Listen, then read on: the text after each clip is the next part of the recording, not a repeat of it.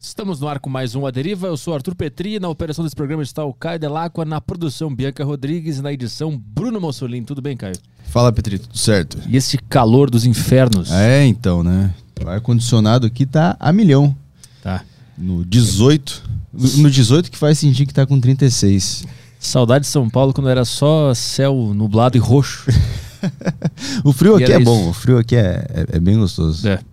Mas sim. Anseio pelo inverno. Ah, é. Quando é que começa, você sabe?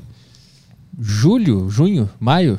Eu fico muito feliz quando eu vou na Riachuelo comprar aquela touquinha, Aham. sabe? Touquinha pra se proteger do, do, do frio. Aquele que parece um fone de ouvido também, sabe? Nossa, Que é só um, um pelinho assim. quando tem que usar isso aí, a vida é boa. Exatamente. Nossa senhora, eu, minha, minha casa do lado aqui, eu, eu andei por cinco minutos, vim suando. Parece que eu joguei o- a partida de futebol inteira. Vai lá. É, galera, se vocês quiserem mandar mensagem aqui pra live, que tiver uma, pra quem tiver uma pergunta boa pra mandar aí, vocês podem mandar pelo grupo do Telegram da Saco Cheio TV, beleza? É, você assina Saco Cheio TV e tem acesso ao, ao grupo do Telegram do Aderiva, onde, onde a galera manda as perguntas aqui, os áudios que a gente toca no final são enviados por lá. Então podem mandar aí que se, se- se o papo, se a pergunta for boa, a gente- sua pergunta pode virar um corte aqui no nosso canal de cortes. Que tem que falar pra galera se inscrever também, que é uma coisa que a gente não fala nunca, né? Ah, mas não precisa. Fala pra dar like, essas É, não coisas. precisa. Mas funciona. Funciona? Às vezes eu falo no- na live aqui, dá like aí, galera. E aí o número de like começa a subir muito mais rápido. Ah, Então entendi. tem que falar isso. Por incrível que pareça, tem que falar. Eu não consigo fazer isso. É falso demais. Né? Não precisa dar like, só assiste o programa. Tá de boa. Tá bom, então. Não precisa dar like. Nem se inscrever. Se desinscreve, inclusive. é isso aí? É, e quem quiser mandar mensagem, é, não precisa só ser pelo Telegram da Saco TV, pode ser também pelo flowpodcast.com.br. Estamos lá ao vivo, é, compra as Sparks lá e manda mensagem pra gente. Mesmo esquema, pode mandar em áudio também. Boa, não são Sparks, são estrelinhas de Davi. Isso, é isso. Cuidar mesmo. um pouco com, É. com as coisas aí, tá? É, fechou todos os avisos? É isso aí, né? Fechou, fechou. Então tá, então vamos trabalhar que o convidado de hoje é o Paulo Cruz, professor de filosofia e sociologia, mestre em ciências da religião, colunista do jornal Gazeta do Povo e apresentador do Noar Podcast. Tudo bem, Paulo? Obrigado pela presença. Pô, eu que agradeço. Obrigado pelo convite. Tô feliz de estar aqui. E, e vocês falaram a minha língua, porque eu sou nórdico, né? É. Eu, como nasci na Escandinávia, então eu detesto o calor também. Eu fico doido com o calor. Eu transpiro igual um porco. E É aí eu- horrível, né? é um negócio inacreditável, assim. Eu fico também ansiando por acabar essa porcaria logo, pra vir o frio. E aí a gente fica no ar-condicionado no talo, fica doente. Aham. É tudo errado, né? Na rua é é errado. desconfortável, aqui a gente fica doente e a gente Exatamente. passa o verão inteiro nessa aí. Até chegar o inverno e todo mundo cons conseguir ficar em paz, né? Mas é, eu, te, eu te chamei aqui principalmente por causa dos, dos últimos eventos que eu queria te elogiar no ar aqui pela postura Ah, pô. e pela calma na- naquele momento. E aí eu tava. Eu, eu sou lá de Porto Alegre, né? Mas eu moro aqui. Aí eu sempre escuto a Rádio Gaúcha. E Tá. aí tu deu uma entrevista no timeline lá. Sim, sim. Eu ouvi inteira, sentado que no meu sofá, porque o jeito que tu abordou tudo foi muito, muito legal. Que Então, bom, que bom. é, parabenizar no ar aqui, na frente de todo mundo, pela postura. É, e Obrigado. por que que tu acha que tu tem, é, não é essa capacidade, mas na hora que o bicho pega, tu acalmou e entendeu o que estava acontecendo e falou tudo com muita calma? Pois é, é um pouco de, de traquejo com rede social, eu acho. Porque eu sempre fui um, um bicho de briga de internet, assim, né? Então, desde o Orkut, eu entrava naqueles grupos e saía dando voadora e tal. Eu sempre fui um cara de, de. Eu sempre gostei de discutir na internet. E sempre tive que lidar com aquele cara que não sabe discutir.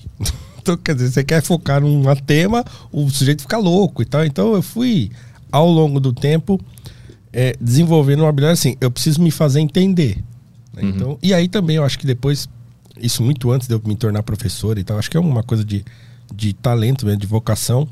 Então, assim, eu tenho que me fazer entender, eu preciso escrever ou dizer as coisas de modo que as pessoas me entendam. Então, sempre que eu entrava numa discussão, eu demorava para escrever um comentário, porque eu fico pensando, escreva, apago, escreva, apago tal, até ler e falar, ah, agora sim. E aí postava. Então, ainda hoje eu sou assim. Então, no dia do ocorrido foi mais ou menos desse jeito. Né? Eu, eu tinha um compromisso à tarde para resolver um BO de negócio de escola. E aí eu fui na, na diretoria de ensino Eu saí, sentei no carro à tarde, assim, falei, pronto, agora eu vou escrever aqui do carro mesmo, porque já tava ficando tarde, acho que era umas quatro e meia da tarde já. Falei, pois bem, vou escrever alguma coisa aqui. E fiquei no carro, até eu. E fui escrevendo assim, troço, e escreve, apaga, escreve daquele jeito. Demorei, sei lá, uma hora para escrever aquilo ali. Uhum. E, e postei, né? Mas foi assim. Mas a, a tua capacidade de enxergar as coisas sem se envolver tanto emocionalmente, que é que eu achei interessante. Que tu conseguiu se distanciar de tudo e ver o que estava acontecendo de fato ali. É, Petri, assim, eu sou eu sou bagunçado também, né? Então, quando a pessoa se enxerga como alguém que não vale muito também, então você Uhum. fala, putz, antes de eu apontar pro outro, eu aponto para mim. Então, eu poderia cometer um erro como esse ou semelhante, sei lá o quê. Então, quer dizer, quem tá exposto tá. tá é, a probabilidade de cometer erros é grande. Uhum, né? Então é isso, eu sempre tento uh, me colocar no lugar de quem tá passando pelo problema, de quem tá no olho do furacão Uhum. e, e avaliar o mais friamente possível a situação. Não vou dizer que sempre é possível, às vezes não é, não sei. Então, assim, eu procuro fazer isso sempre que posso. né? Uhum. Dou um tempo, dou uma olhada, penso bem o que está acontecendo e tal. Mesmo porque, no caso do, do Monarca, a gente já tinha conversado pessoalmente aqui um monte de vezes sobre isso. Então, assim, eu sabia porque ele estava dizendo aquilo. Né? Sim. aham. E sabia que não tinha nada a ver com o que né, estavam acusando e tal. Uhum. Então eu, eu, eu só demorei para formular uma coisa que, que comunicasse aquilo que eu queria dizer, Uhum. né? Mas esse distanciamento eu, eu procuro ter sempre, mesmo porque, por exemplo, eu dou aula, eu lido com adolescentes, né? então eu adoro levantar debates em sala de aula. Hoje, por exemplo, teve um assim, né? Que eu entrei na sala, última aula. Professor, vamos debater, a gente sente falta de falar e não sei o que. Eles adoram, né? Eles sabem que eu gosto também. E aí eu fiz uma pergunta e uma aluna falou assim: Ah, eu sei o que você quer que eu responda. Eu falei, não, não quero que você responda nada, eu quero que você diga o que você quer dizer. Aqui na minha aula todo mundo fala o que pensa de qualquer jeito que pensar. Né? Então eu também gosto de fazer isso. Então eu, eu, eu preciso me manter distante. Né? Eu, eu evito muito dizer o que penso. Eles sabem porque me acompanham, às vezes, nas redes e acabam vendo o que eu falo. Mas Uhum. em sala de aula, eu evito o máximo da minha opinião. Uhum. Então eu fico, né, quando eu acho necessário, eu falo, ó, mas eu penso assim, pum, e digo. né?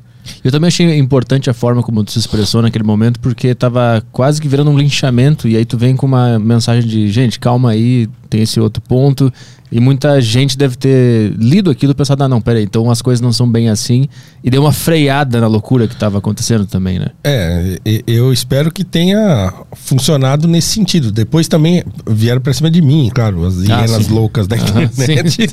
Sim. Encontraram uma palavra lá, ah, e vieram, ah, mas aí eu também não, hoje eu já acostumei, eu não leio mais, eu vou apagando, vou bloqueando os caras e pronto, acabou. É. Aham. Eu não dou nem trela.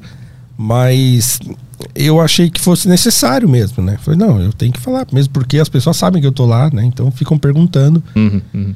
E, e como é que a gente bota a bola no chão, né? Então a ideia era essa, era, né? Bota a bola, pensa no assunto, vê o que tá acontecendo, tenta tomar uma distância para não falar besteira, né? Não, não se juntar àqueles que estão querendo linchar, não botar, tentar apagar o fogo com gasolina, né? E também não, não parecer omisso. né? Então era isso. A minha ideia foi essa. Não, eu preciso explicar o que, como é que eu vejo a situação. E era daquele jeito mesmo que eu estava enxergando, né? Então, quer dizer, a gente tá aqui toda semana, a gente vê o que, que acontece aqui, né? Sim. É muito maior do que aquele evento, né? Então, a- as pessoas talvez não enxerguem isso. Né? Então a ideia foi essa. Há quanto tempo tu, tu dá aula? Desde 2014, assim, oficialmente desde 2014. que Foi quando eu mudei de profissão e entrei para lecionar em sala de aula mesmo, assim. Mas antes dava aula não oficialmente? Né, Antes disso, por exemplo, é igreja. Então, eu sou um homem de igreja. Então, já cheguei a dar aula em escola dominical da igreja, essas coisas e tal. Mas, é, e dei, inclusive, um curso de filosofia numa igreja que eu frequentava. Eu dei um curso para uma turminha lá e tal, mas não era escola mesmo, né? Então, oficialmente, né? Sou um professor de escola e tal, foi em 2014. E qual é o. Que tipo de, de conteúdo filosófico tu passa para o pessoal que tá nessa idade do ensino médio? Então, no- eu dou aula nas duas realidades. Agora eu estou licenciado né, do Estado. Eu tirei uma licença agora sem remuneração para eu poder organizar as coisas. Eu estava fazendo muita coisa ao mesmo tempo. E dou aula numa escola privada. Na escola privada é mais amarrado. Então tem um, apostila, você tem que seguir aquilo que está na apostila e coisa e tal. É, no Estado é um pouco mais livre, apesar de também ter um currículo tal, você consegue trabalhar com mais liberdade. Então, o que, que eu costumo dizer pra- no primeiro dia de aula é o seguinte: ó, primeiro, o conteúdo do currículo é chato. Para quem não gosta de filosofia, para quem não tem nenhum interesse nisso, é chato pra caramba. Né? E eu nem penso que filosofia no ensino médio deve ser aprender a história da filosofia, ou aprender que, o que disse filósofo tal. Né? Não é isso. Então, eu sempre digo a eles assim: a gente vai investir é, em aprender a pensar. Então, acho que esse é o, o lance de dar aula de filosofia para um ensino médio. Então, você pegar aquela molecada e mostrar que as coisas não são tão simples assim.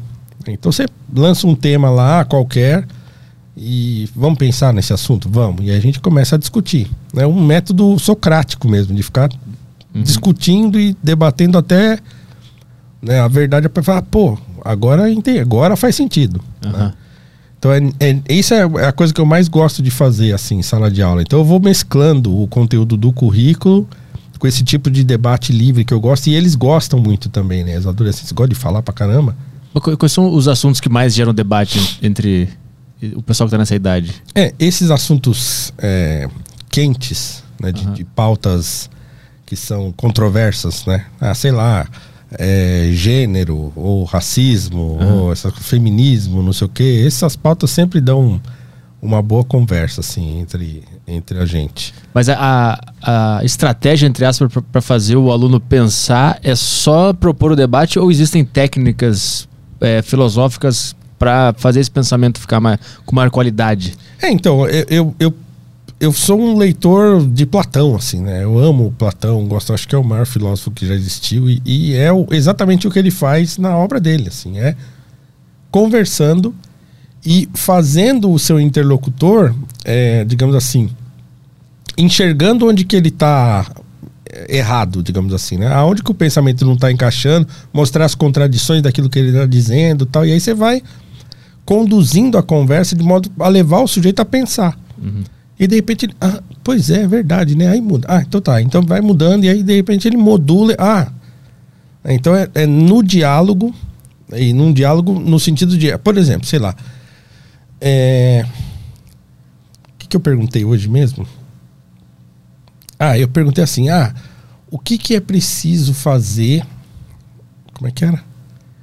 Pra gente compreender a política, uma coisa assim. Aí alguma uma da- das alunas falou assim, ah, é preciso ter respeito e não sei o quê. Aí eu perguntei, não, peraí. Mas aí você arrumou um outro problema, porque assim, o que que é respeito? eu, eu vou respe- posso respeitar o pedófilo, por exemplo? Não, aí não. Então, peraí. Então a gente tem que dar um passo atrás e pensar. Quando a gente fala que a gente precisa respeitar o outro, significa o quê? né? Do que, que a gente está falando? E aí a gente começa. Então, assim, quantos passos para trás forem necessários dá para a gente estabelecer um chão para a gente pisar? É, é o que eu gosto de fazer. Então eu falo assim, ó, a gente precisa ir devagar. Então, pensar e pensar com correção e tal, dá trabalho e é preciso ir devagar. Pé. Faz de conta que a gente está andando sempre à beira de um precipício, assim. E qualquer passo em falso, você cai. Então vamos devagar, né? Então eu vou. A gente vai devagarinho, falando, pegando os termos, discutindo. Isso eu adoro fazer. Mas assim, es- essa- essas respostas que a pessoa vai descobrindo quando ela vai pensando sobre um assunto, ela estava onde? Ela já estava em cada um de nós, a gente foi descobrindo. Porque se isso for verdade, existe uma verdade absoluta e todo mundo vai chegar na mesma conclusão? Como é que funciona isso? Bom, o, Platão pensava isso. né? Ah. Assim, que, que o conhecimento, na verdade, estava dentro da gente mesmo e a gente só tem que acessá-lo. né? Então, o método, é, a dialética platônica tinha esse objetivo. Então, quer dizer, desencapsular o conhecimento que está na alma do sujeito e ele não sabe. Né? Não necessariamente eu, eu penso isso, que existe uma verdade que está dentro da gente e tal, mas eu penso assim, que a gente tem.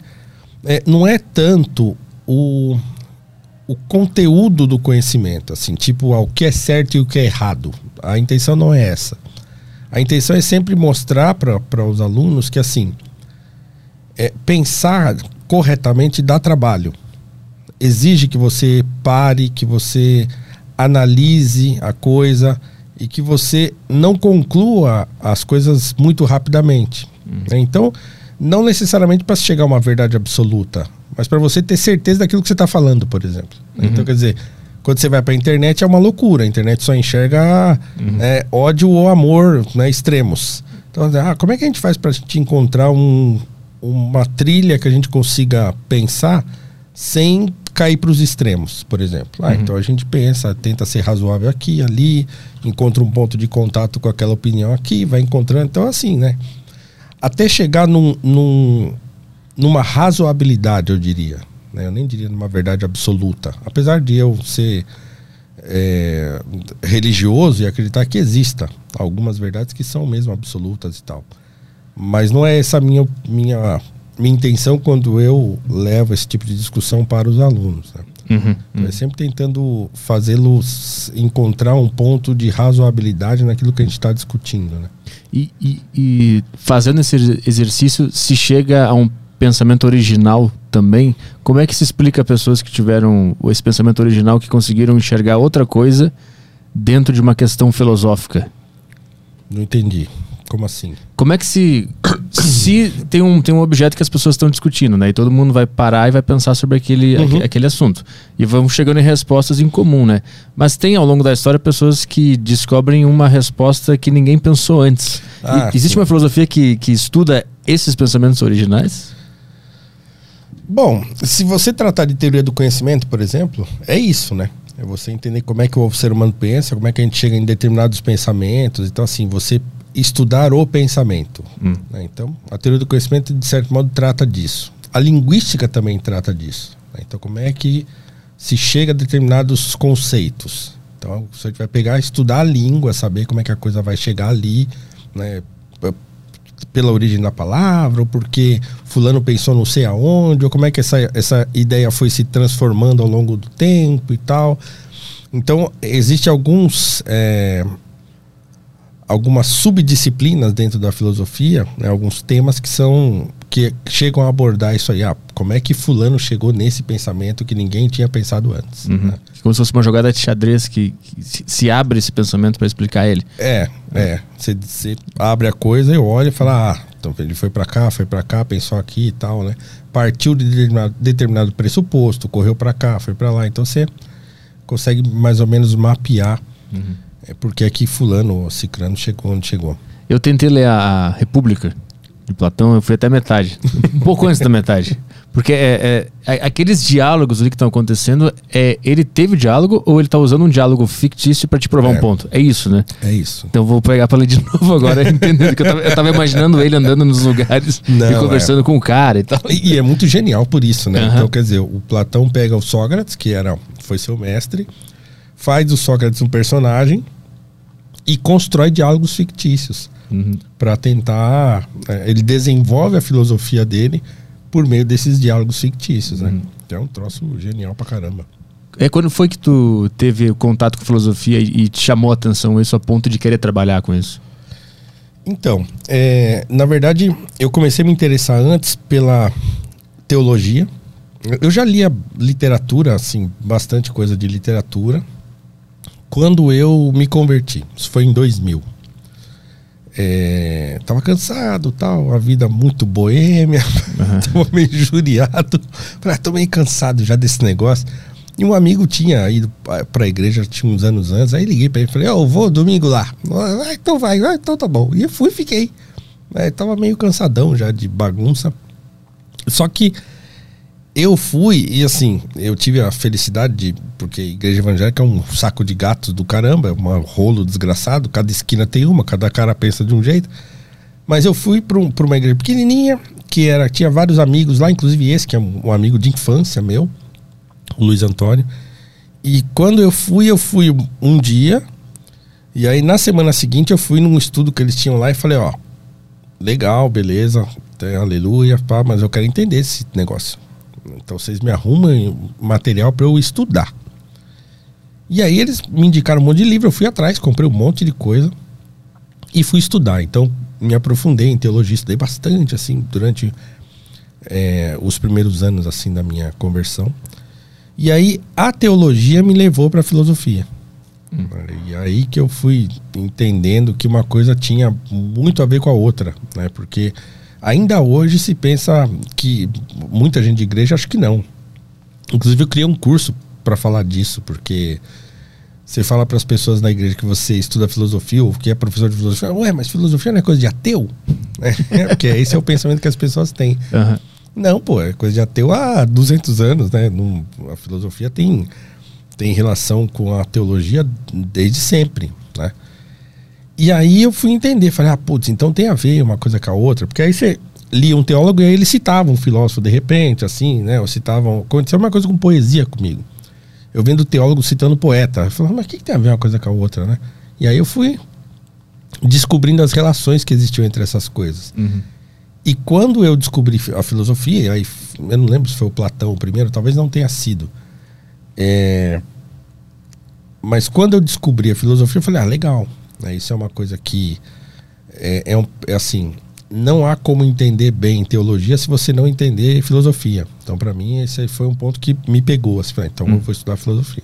Mas qual é a relação da teologia com a filosofia? Onde é que está esse ponto que eles se encontram? a, a- a filosofia, num primeiro momento, ela nasce. Se a gente estiver falando de filosofia do Ocidente, vai, para não. Né? Vai que, "Ah, mas nasceu na África, tem um monte de discussão besta a esse respeito, mas pensando em filosofia do Ocidente, nasce ali na região da Ásia Menor, e aí os caras estão preocupados com a origem das coisas, né? Ah, é, é a água, é o fogo, é não sei o que e tal.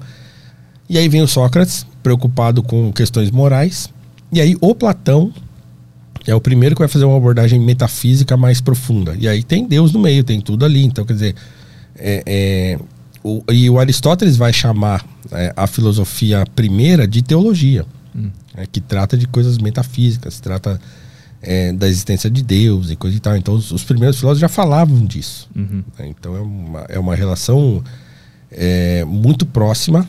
E aí, na Idade Média, se torna praticamente o assunto durante mil anos, né, pelo menos. Quando a, a filosofia se encontra com a teologia de fato, e aí os filósofos e, e teólogos cristãos vão aprofundar isso a níveis inimagináveis, assim, um Tomás de Aquino, um Agostinho, que escrevem uma obra vastíssima, né, e exploram a exaustão todos esses temas metafísicos e tentam ligar uma coisa à outra, né? Ao mesmo tempo que o, que o Agostinho vai dizer, por exemplo, na Cidade de Deus, que os platônicos eram os filósofos que mais se aproximavam dos cristãos, e então ele fala, nós temos que bater palma para os platônicos e tal, então ele fala isso lá, né? Ele gasta alguns capítulos elogiando os platônicos e aonde que eles se encontravam com o cristianismo e coisa e tal.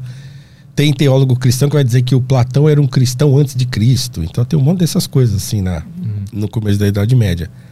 E o Tomás de Aquino, já depois de né, quase mil anos depois de Agostinho, ele vai abraçar o Aristóteles, né? O Aristóteles vai sumir por um tempo do Ocidente e quem vai redescobrir o Aristóteles são os árabes e os filósofos árabes, né? O Avicena, Averroes e tal. E aí, através dos árabes, o, o Tomás de Aquino, o Alberto Magno vão descobrir o, o Aristóteles de novo, vão traduzir e aí ele mergulha, né? E a, como diz o Chesterton, o, o, o Tomás de Aquino ele cristianizou o Aristóteles, né? Então pegou o Aristóteles e, e deu a, toda a teologia dele, ou toda a filosofia cristã do, do Tomás de Aquino é tomista.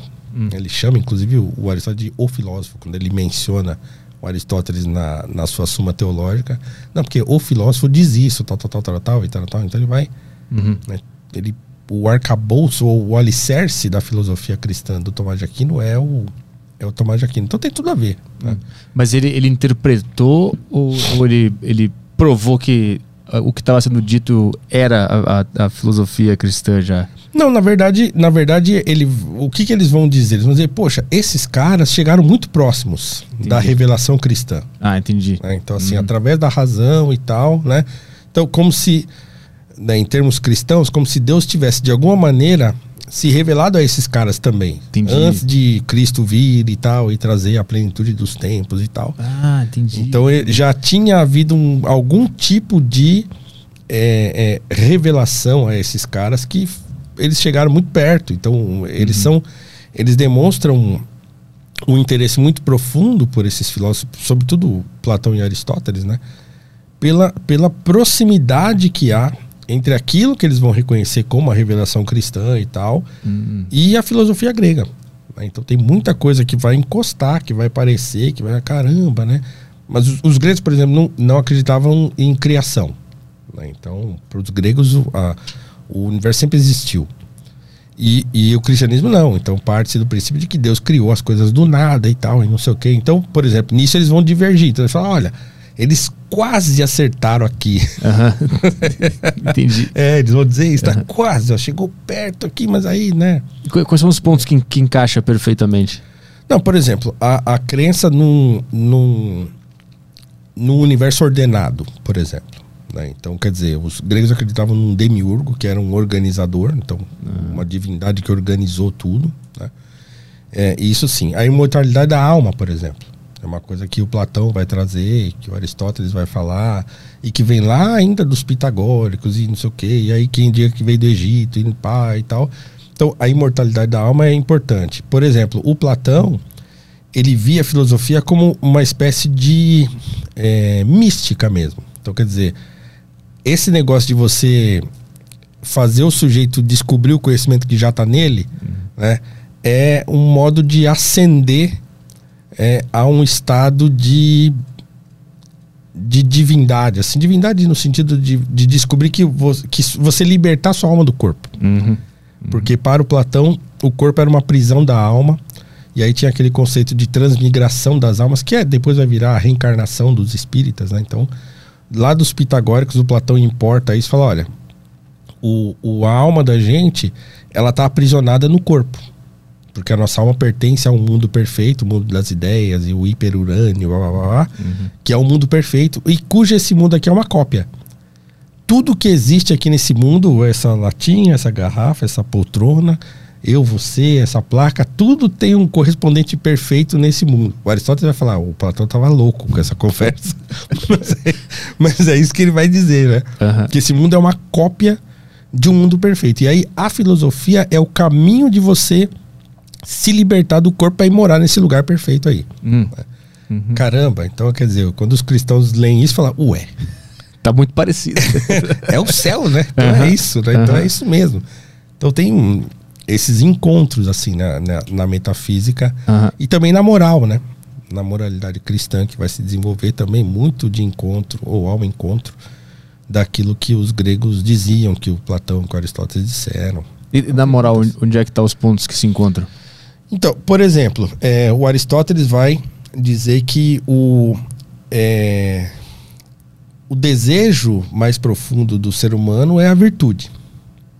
E a virtude no sentido de você buscar uma vida correta, uma vida de contentamento, uma vida que você é, vai ser solidário, uma vida em que você vai respeitar os princípios e tal. Então, quer dizer, ser uma pessoa boa, digamos assim, né? De acordo com princípios que não são exatamente princípios que você é, dá para si próprio, mas que existem certos valores que são universais aos quais você se submete. Tá? Então, a virtude, por exemplo, é um valor universal, não é uma virtude que eu inventei. É, claro, o Nietzsche depois vai, vai meter o pé nisso aí. Vai, que é isso? Nada, isso aí é tudo besteira, né?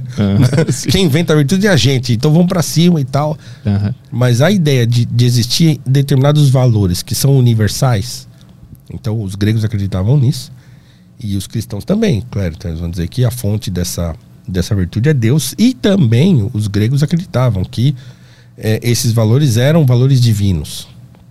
O Aristóteles vai dizer isso claramente na Ética Nicômaco e tal. O Platão vai falar isso várias vezes, que é, é, a nossa parte que mais se assemelha à divindade, ele vai falar no Alcibiades, no primeiro Alcibiades, é, é a nossa alma, e que a nossa alma é aquilo que mais se aproxima de Deus, e que nós precisaríamos buscar é, o máximo de proximidade possível. Né? Assim, é, desse modo de, de dessa ascensão espiritual que era a filosofia para o Platão. E isso se faz exercitando esses valores que a gente percebeu que existem. É, Isso. e, e também descobrindo essas verdades universais que existem que estão aí, né, na alma do homem tal. Você vai descobrindo isso e vai se libertando. A, a imagem. a- você não chegou na, na- no livro 7, que é onde tem a caverna, né? Alegoria, a famosa alegoria da caverna. Não cheguei da- lá, mas eu, eu conheço. tá é, então. Uhum. É isso. Aquilo ali é o. é a, a metáfora perfeita do que o Platão estava querendo eh, transmitir, né, com a sua filosofia. Então, de você, a gente vive num mundo que a gente enxerga sombras, né, e a ideia é que você saia desse mundo de sombras e enxergue a a realidade de fato. A realidade, de fato, ele estava querendo falar sobre esses, sentimentos, essas virtudes, esses valores que são bons ou era ou- outra coisa? Era sobre o mundo em si? Não, era, era sobre o mundo em si também, né? Mas era, era, um, era um movimento de ascensão da alma em direção ao bom, ao belo e o verdadeiro. Então, por exemplo, a imagem da, do bem máximo é o sol. Então, aquele sujeito que sai da caverna, no dia seguinte, tal, ele chega no estágio máximo da coisa quando ele consegue contemplar o próprio sol, que é a fonte de toda a bondade e tal. Mas é, é o bom, aquilo que é bom, é aquilo que é belo e aquilo que é verdadeiro. Então, quer dizer, envolve um conjunto de coisas que tem a ver comigo, pessoalmente, e com as coisas, com o mundo em si mesmo, né? Uhum. Como a gente enxerga o mundo e como o mundo, como a gente se relaciona com o mundo, né? como algo é, que merece a nossa atenção e o nosso cuidado, né? Nessa visão, então, que tu até falou no início do, do, do programa, existe uma verdade absoluta que, que tá aí e a gente tem que acessar ela, né?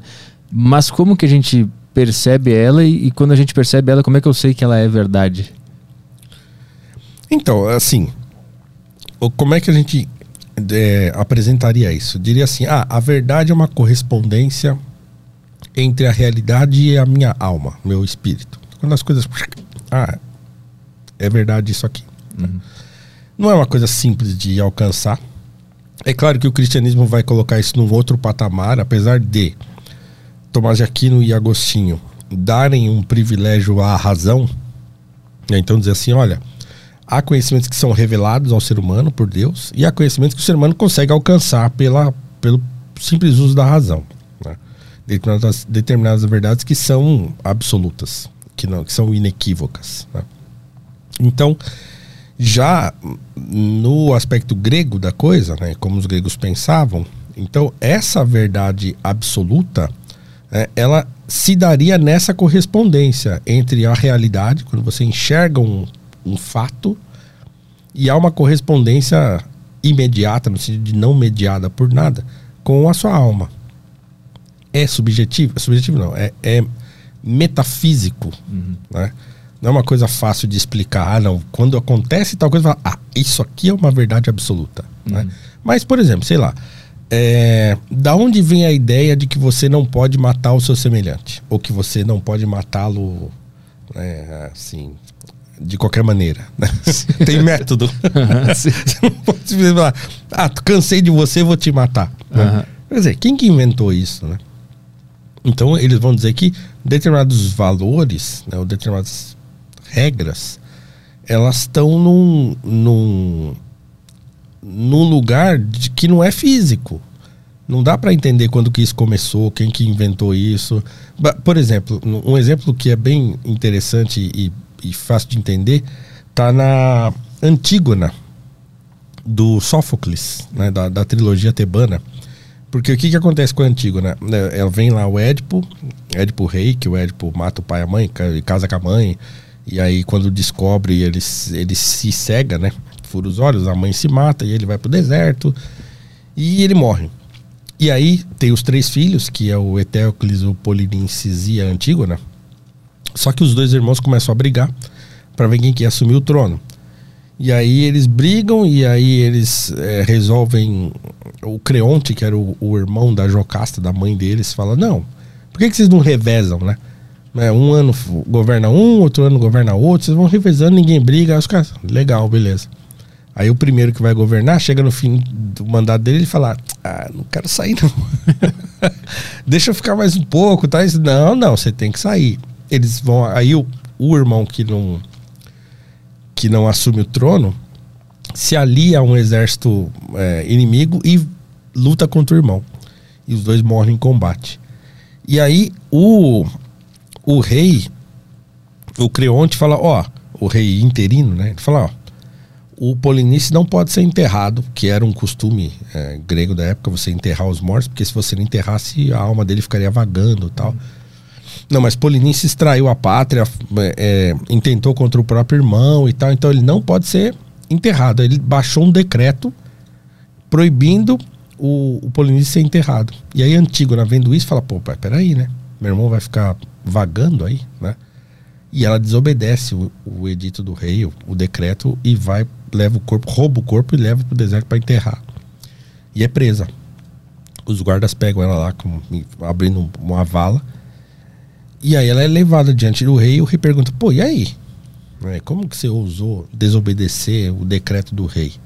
Aí ela vai explicar para ele, olha, né, a sua lei não é maior que a lei é, que os próprios deuses obedecem, que existe antes dos deuses existirem. Então, assim, os mortos têm direito a um enterro. E essa lei não fui eu que inventei, não foi você que inventou, não foi ninguém que inventou. Ela está aí, ela existe. Então é melhor obedecer essa lei, desobedecer o seu decreto, do que obedecer o seu decreto e desobedecer essa lei. Hum. Então ela é morta por isso, claro. Né? Uhum. é morta, mas ela prova o ponto dela, de que existem é, determinados é, valores que são é, universais e memoriais e que não foi o homem que criou. Mas eles são baseados na nossa sensação quando a gente percebe algo. Aí, por exemplo, fazer o bem. A gente sente em algum momento da vida que tem que fazer o bem e não tem explicação do porquê que tem que fazer o bem, né? Por exemplo.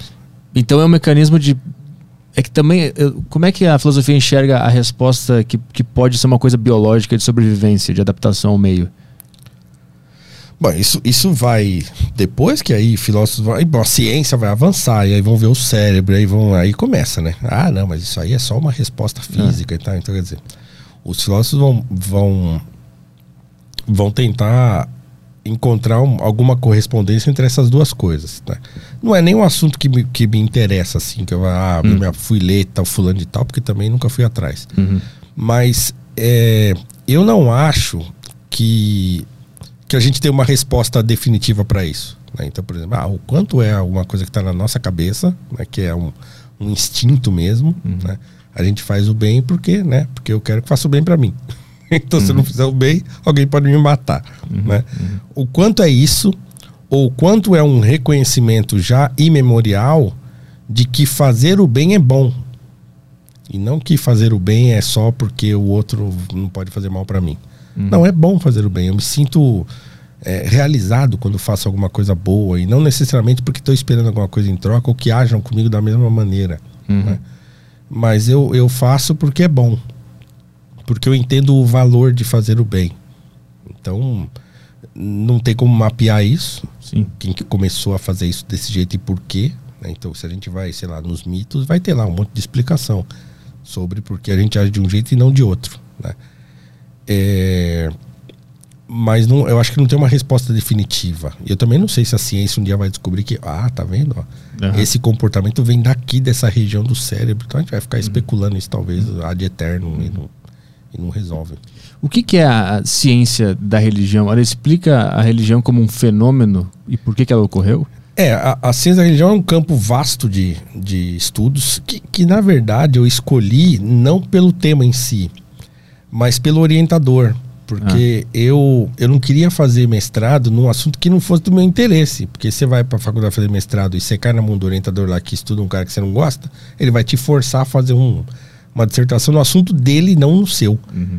E eu não queria isso. Falei, se não for para fazer um trabalho que eu queira fazer, eu não vou. Né?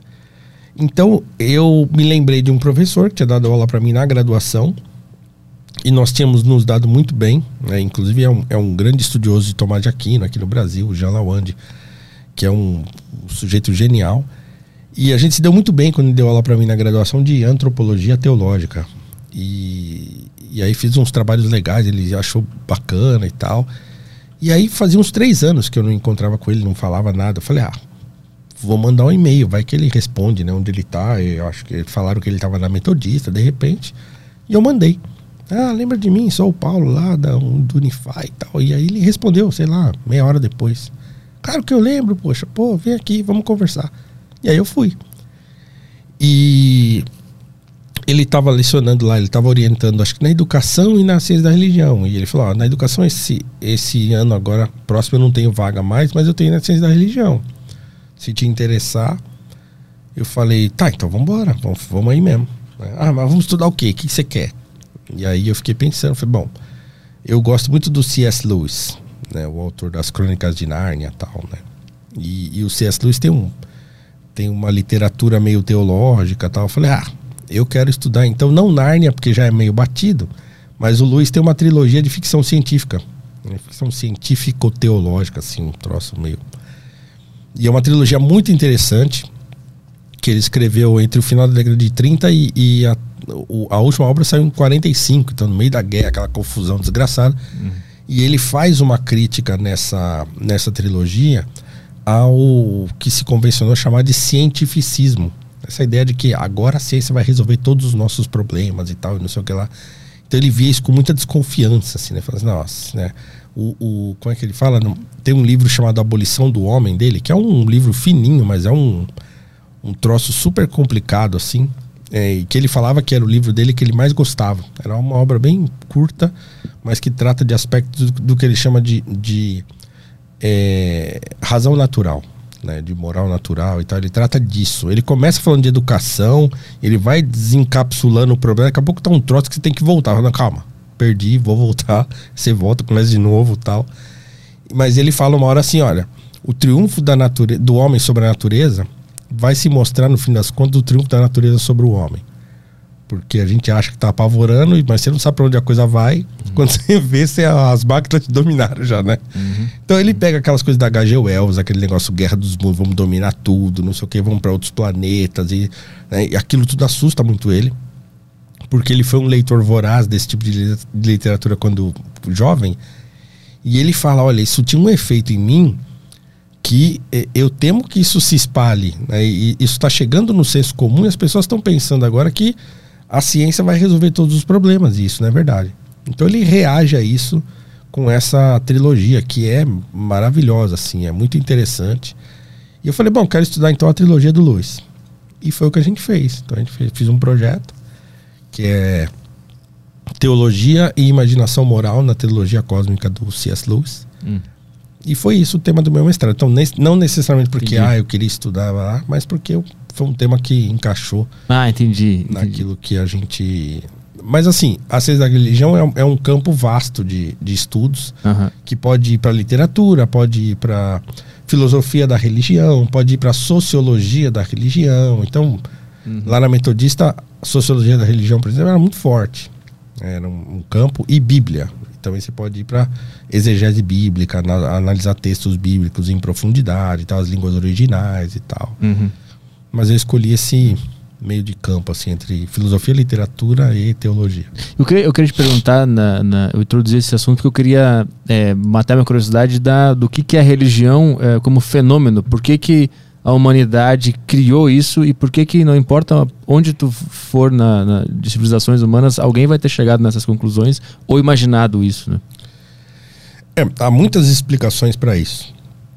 É, por exemplo, a explicação dos mitos.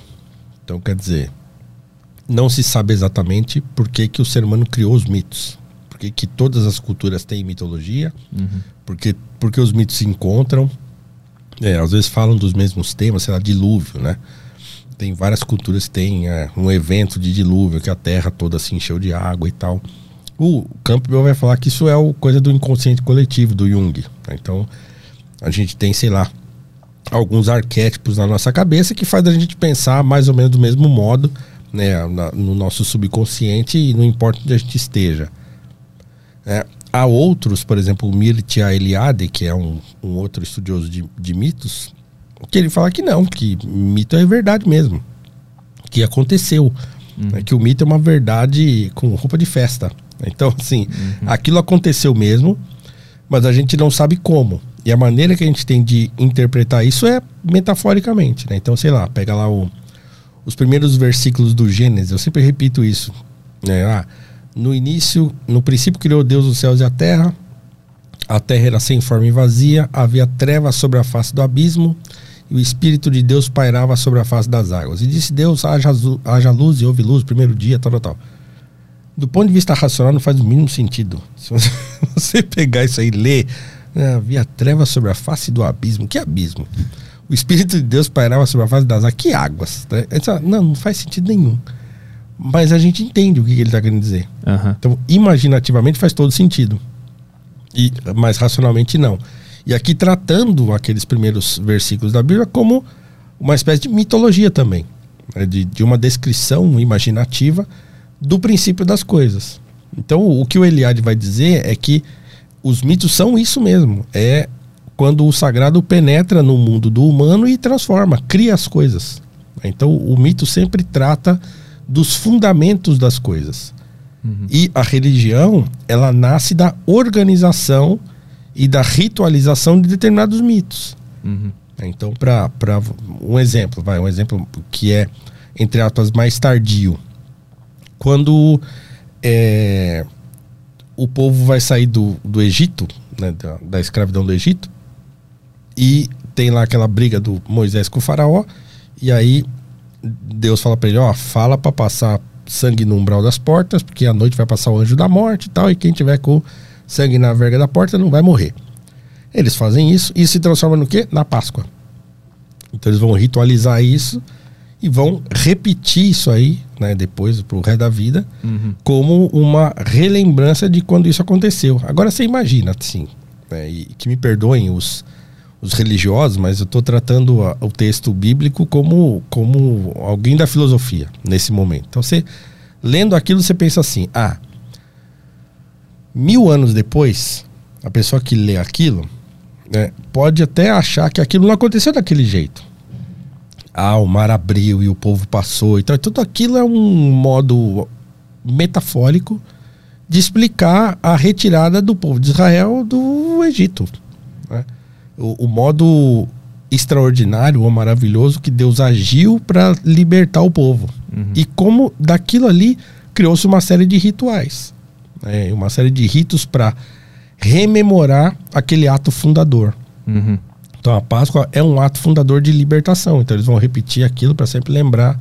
É igual a gente comemorou Ano Novo, né? Uhum. Uhum. Que hoje perdeu o sentido original, mas assim, o que é comemorar Ano Novo? É lembrar que um dia o mundo existiu, né? Não existia, agora existe. Então vamos comemorar mais um, né? Aham, é verdade. O aniversário é a mesma coisa. Eu comemoro meu aniversário porque eu lembro de- do dia que eu nasci. Não é? Ah, mais um ano. Não, não é mais um ano. Você está lembrando o primeiro ano. né? Não- deveria ser isso, né? E um dia talvez tenha sido. Não existia passou a existir. É. Então os mitos são isso, né?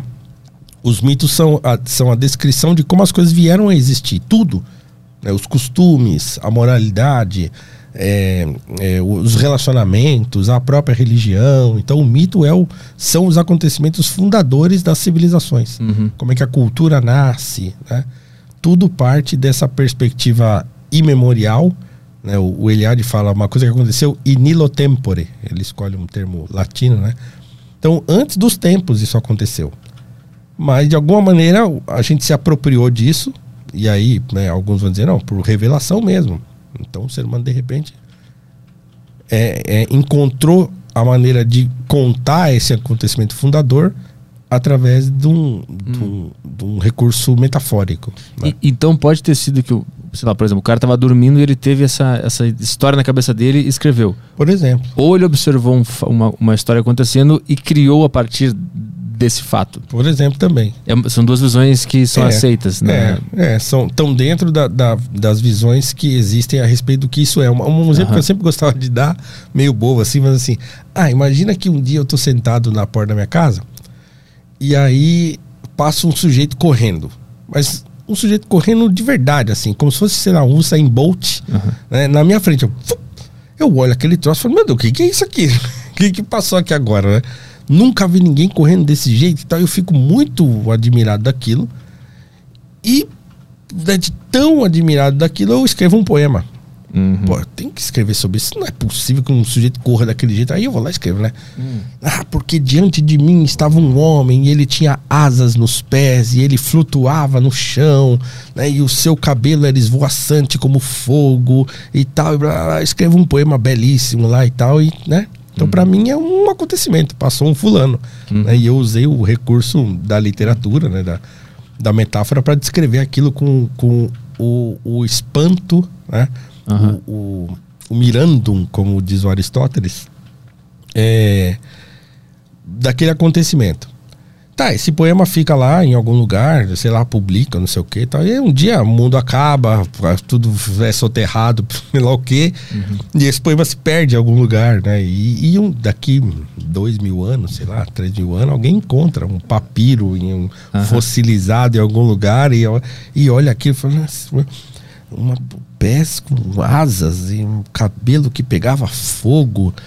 Ué, né? Uhum.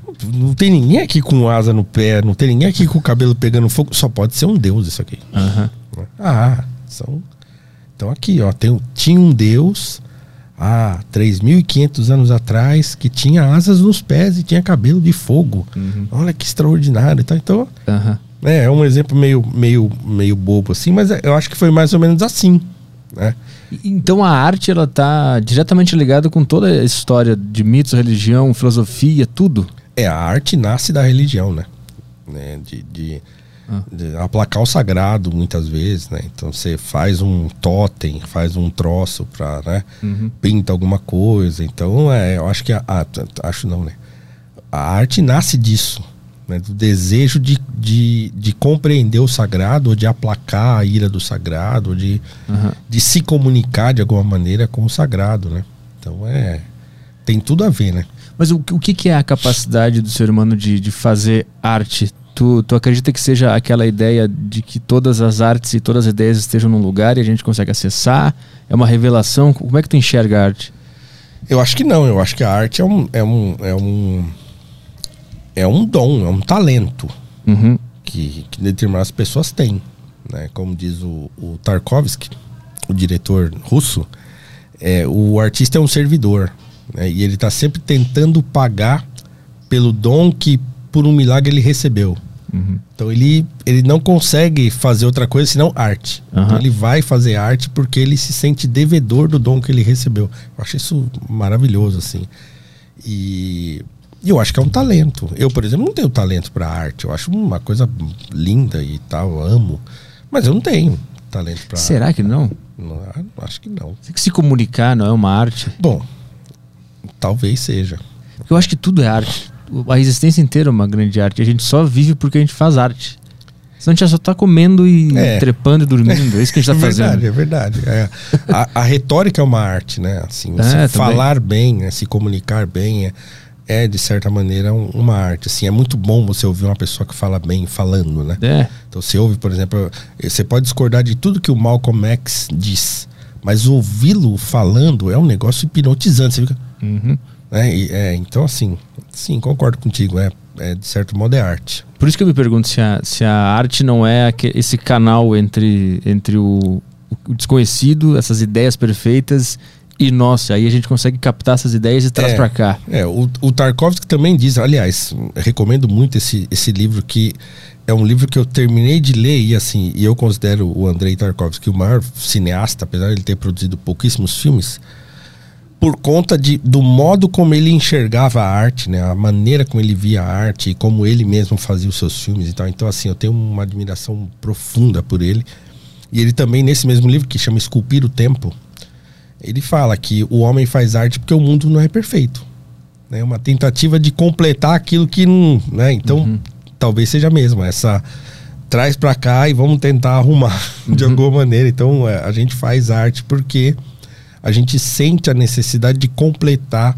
Né? Ou mesmo, como diz o, o Tolkien, é que o, o, artista ele é uma espécie de. O, o, homem, quando faz arte, ele imita Deus, né? Uhum.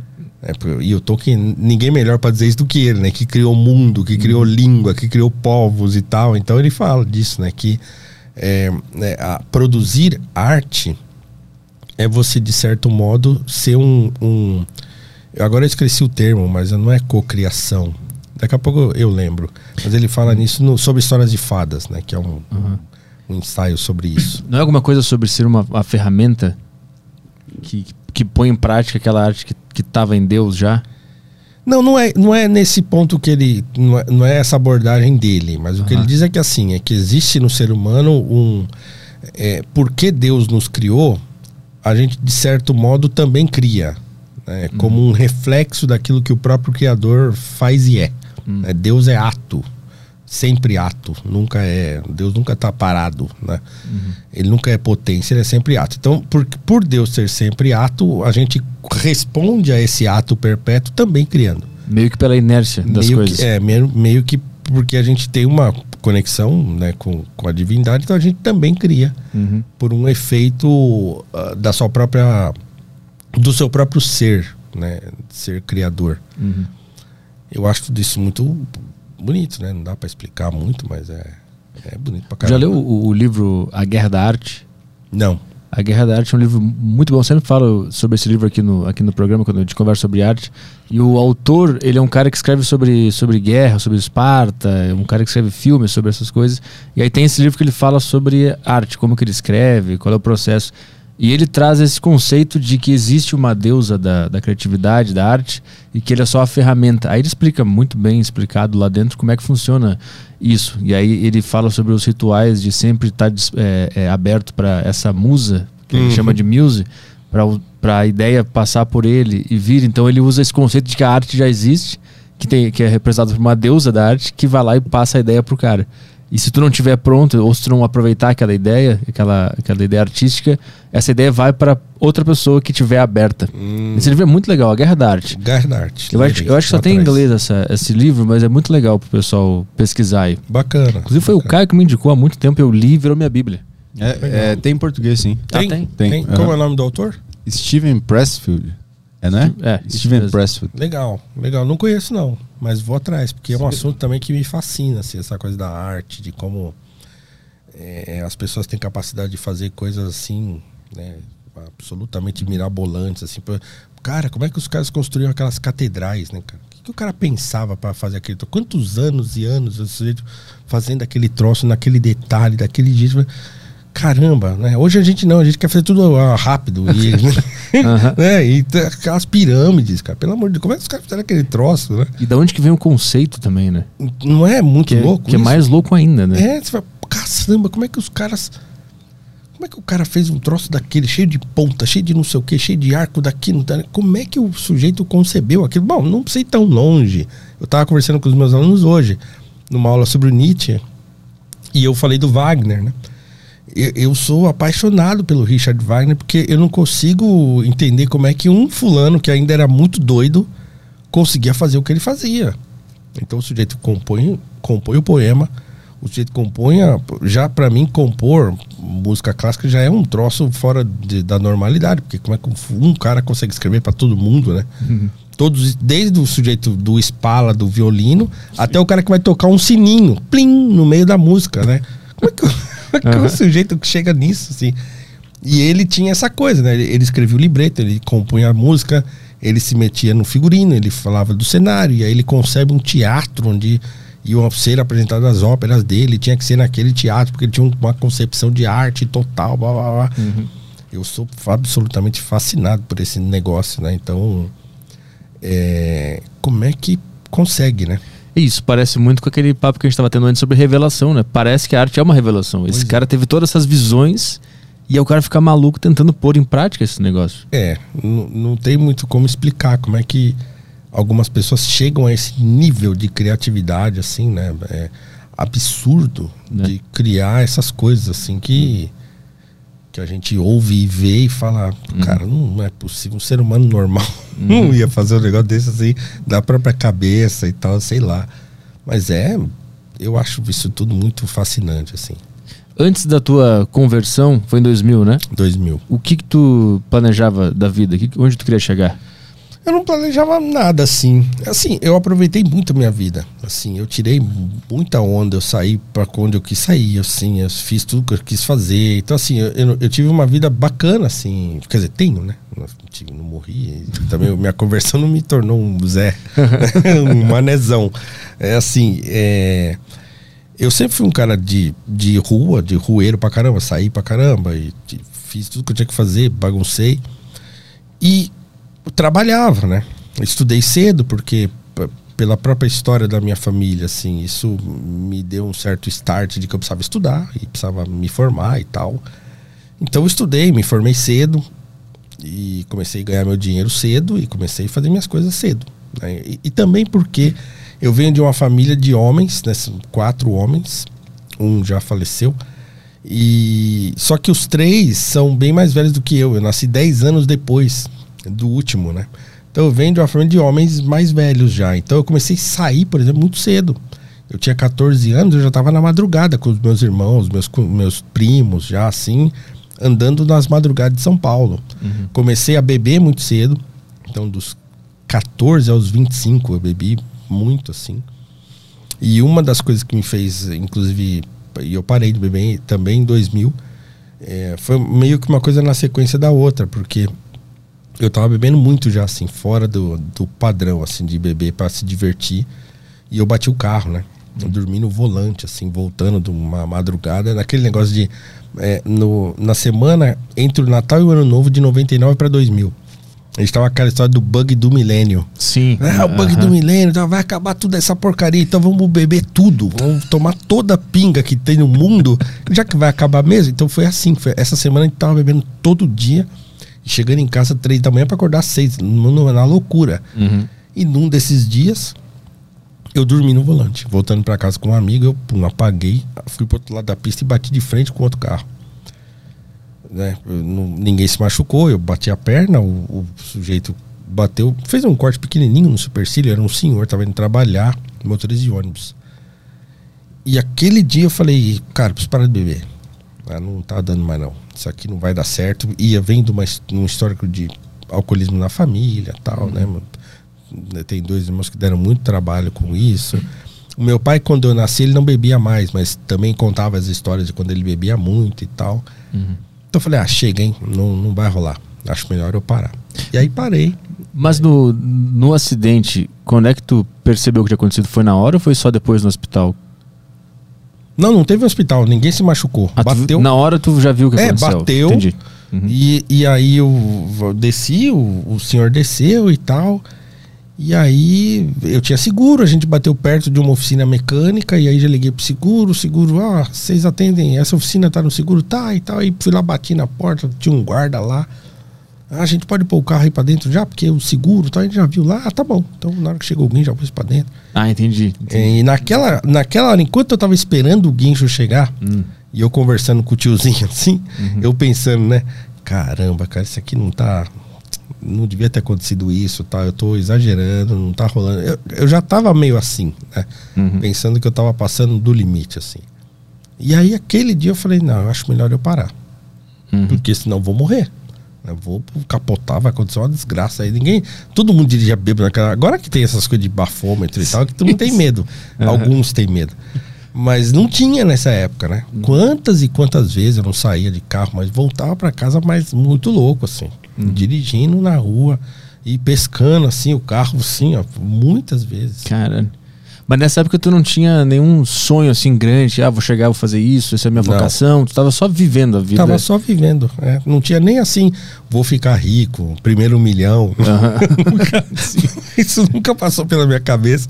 Eu tava vivendo minha vida normalmente. Para mim, eu ia trabalhar, ia, ia aposentar uma hora uhum. e pronto, né? E, e, já era. Você trabalhava em que nessa época? Trabalhava com tecnologia. Minha primeira formação foi em TI. Na verdade, eu fiz eletrônica meio no embalo do, de um dos meus irmãos, porque quando meu irmão, Adilson, ele gostava muito disso. Tinha um, nos fundos da, da, minha, da casa da minha mãe, tinha lá um quartinho que ele montou uma bancada e ficava lá bagunçando e tal. E aí ele fez eletrônica primeiro. E ele nem tinha se formado ainda, ele arrumou um emprego e já trabalhava com isso fazia tempo, né? Uhum. Quando meu pai perguntou para mim, e aí, o que, que você vai fazer e tal, né? Meu pai era advogado. E, e, eu olhava aquilo, eu tinha horror, aquele monte de papel e máquina de escrever, então aquilo eu não queria ser. Então quando ele perguntou, eu falei, ah, eu quero fazer eletrônica, né?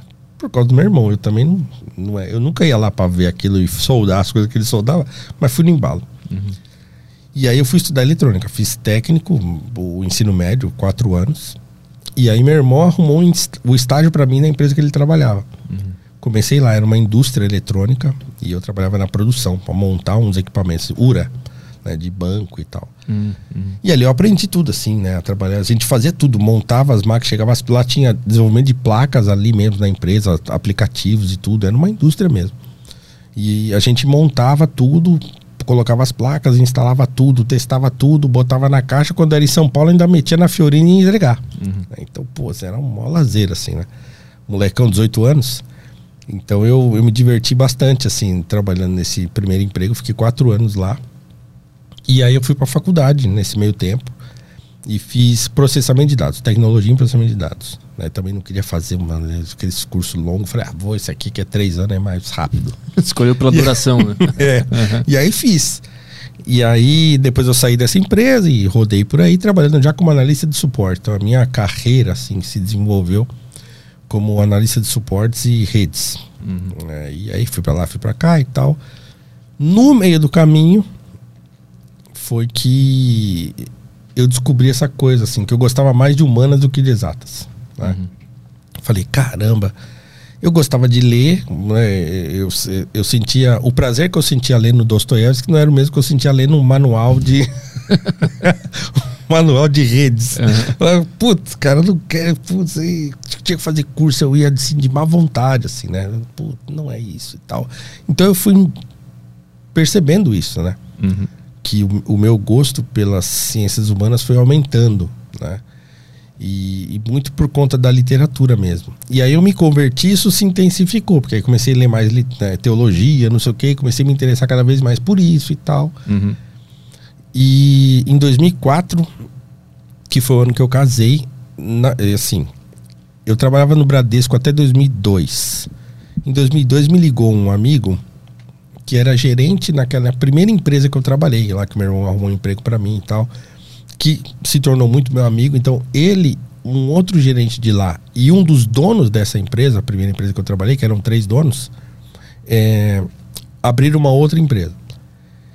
E aí ele me ligou em 2002. Falou, pô, a gente começou uma outra empresa aqui, tá fazendo um ano agora, tá no comecinho, tá? A gente tá trabalhando com tecnologia para telefonia celular, né?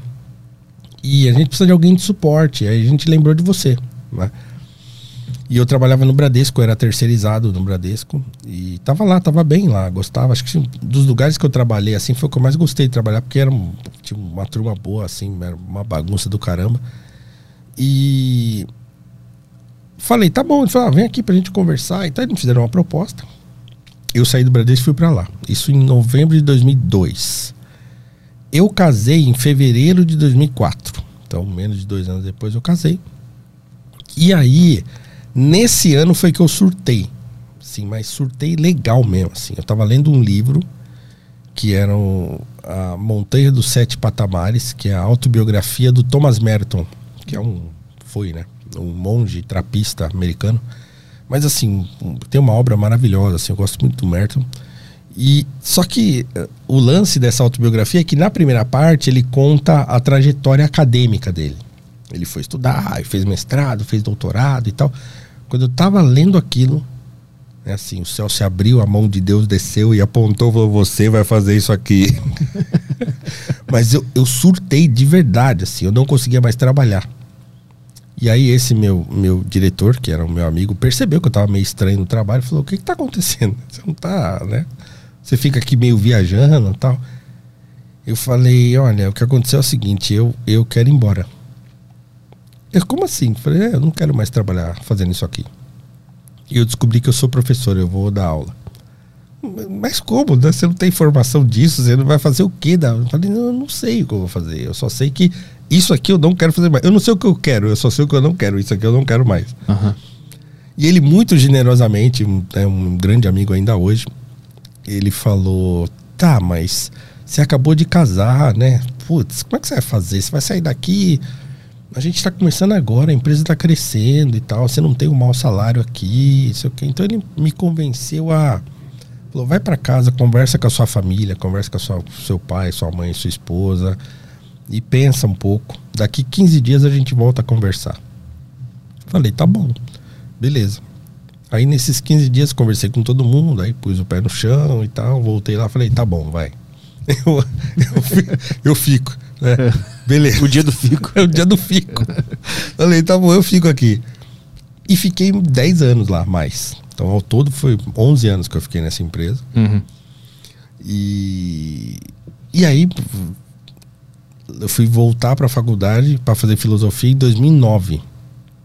Então, só cinco anos depois que eu voltei para a faculdade. Então, tu ficou 10 anos com, a, com, com o sonho de fazer outra coisa. É. E, e no, sei lá, no turno inverso, de noite, tu focava naquela parada que tu queria fazer de verdade. É, na verdade eu focava o tempo E todo. assim. né? Mesmo durante o trabalho mesmo. Aham, aham. É, eu gostava disso. Então, sei lá, eu ia viaja, viajava muito. Então, levava livro, ficava lendo o tempo todo e, e só falava disso, assim, né? Então, não- é, eu só não trabalhava com isso, né? Mas eu falava disso o tempo todo com os amigos e tal. Então, era só isso que eu falava.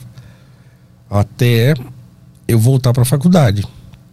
E aí conversei com eles, porque eu falei, putz, vou fazer faculdade de filosofia, né? Então, arrumei uma faculdade perto, que não era tão cara e que eu conseguiria ter flexibilidade, porque não dava tanto, porque eu trabalhava assim, muito, era um departamento de suporte técnico de primeiro nível.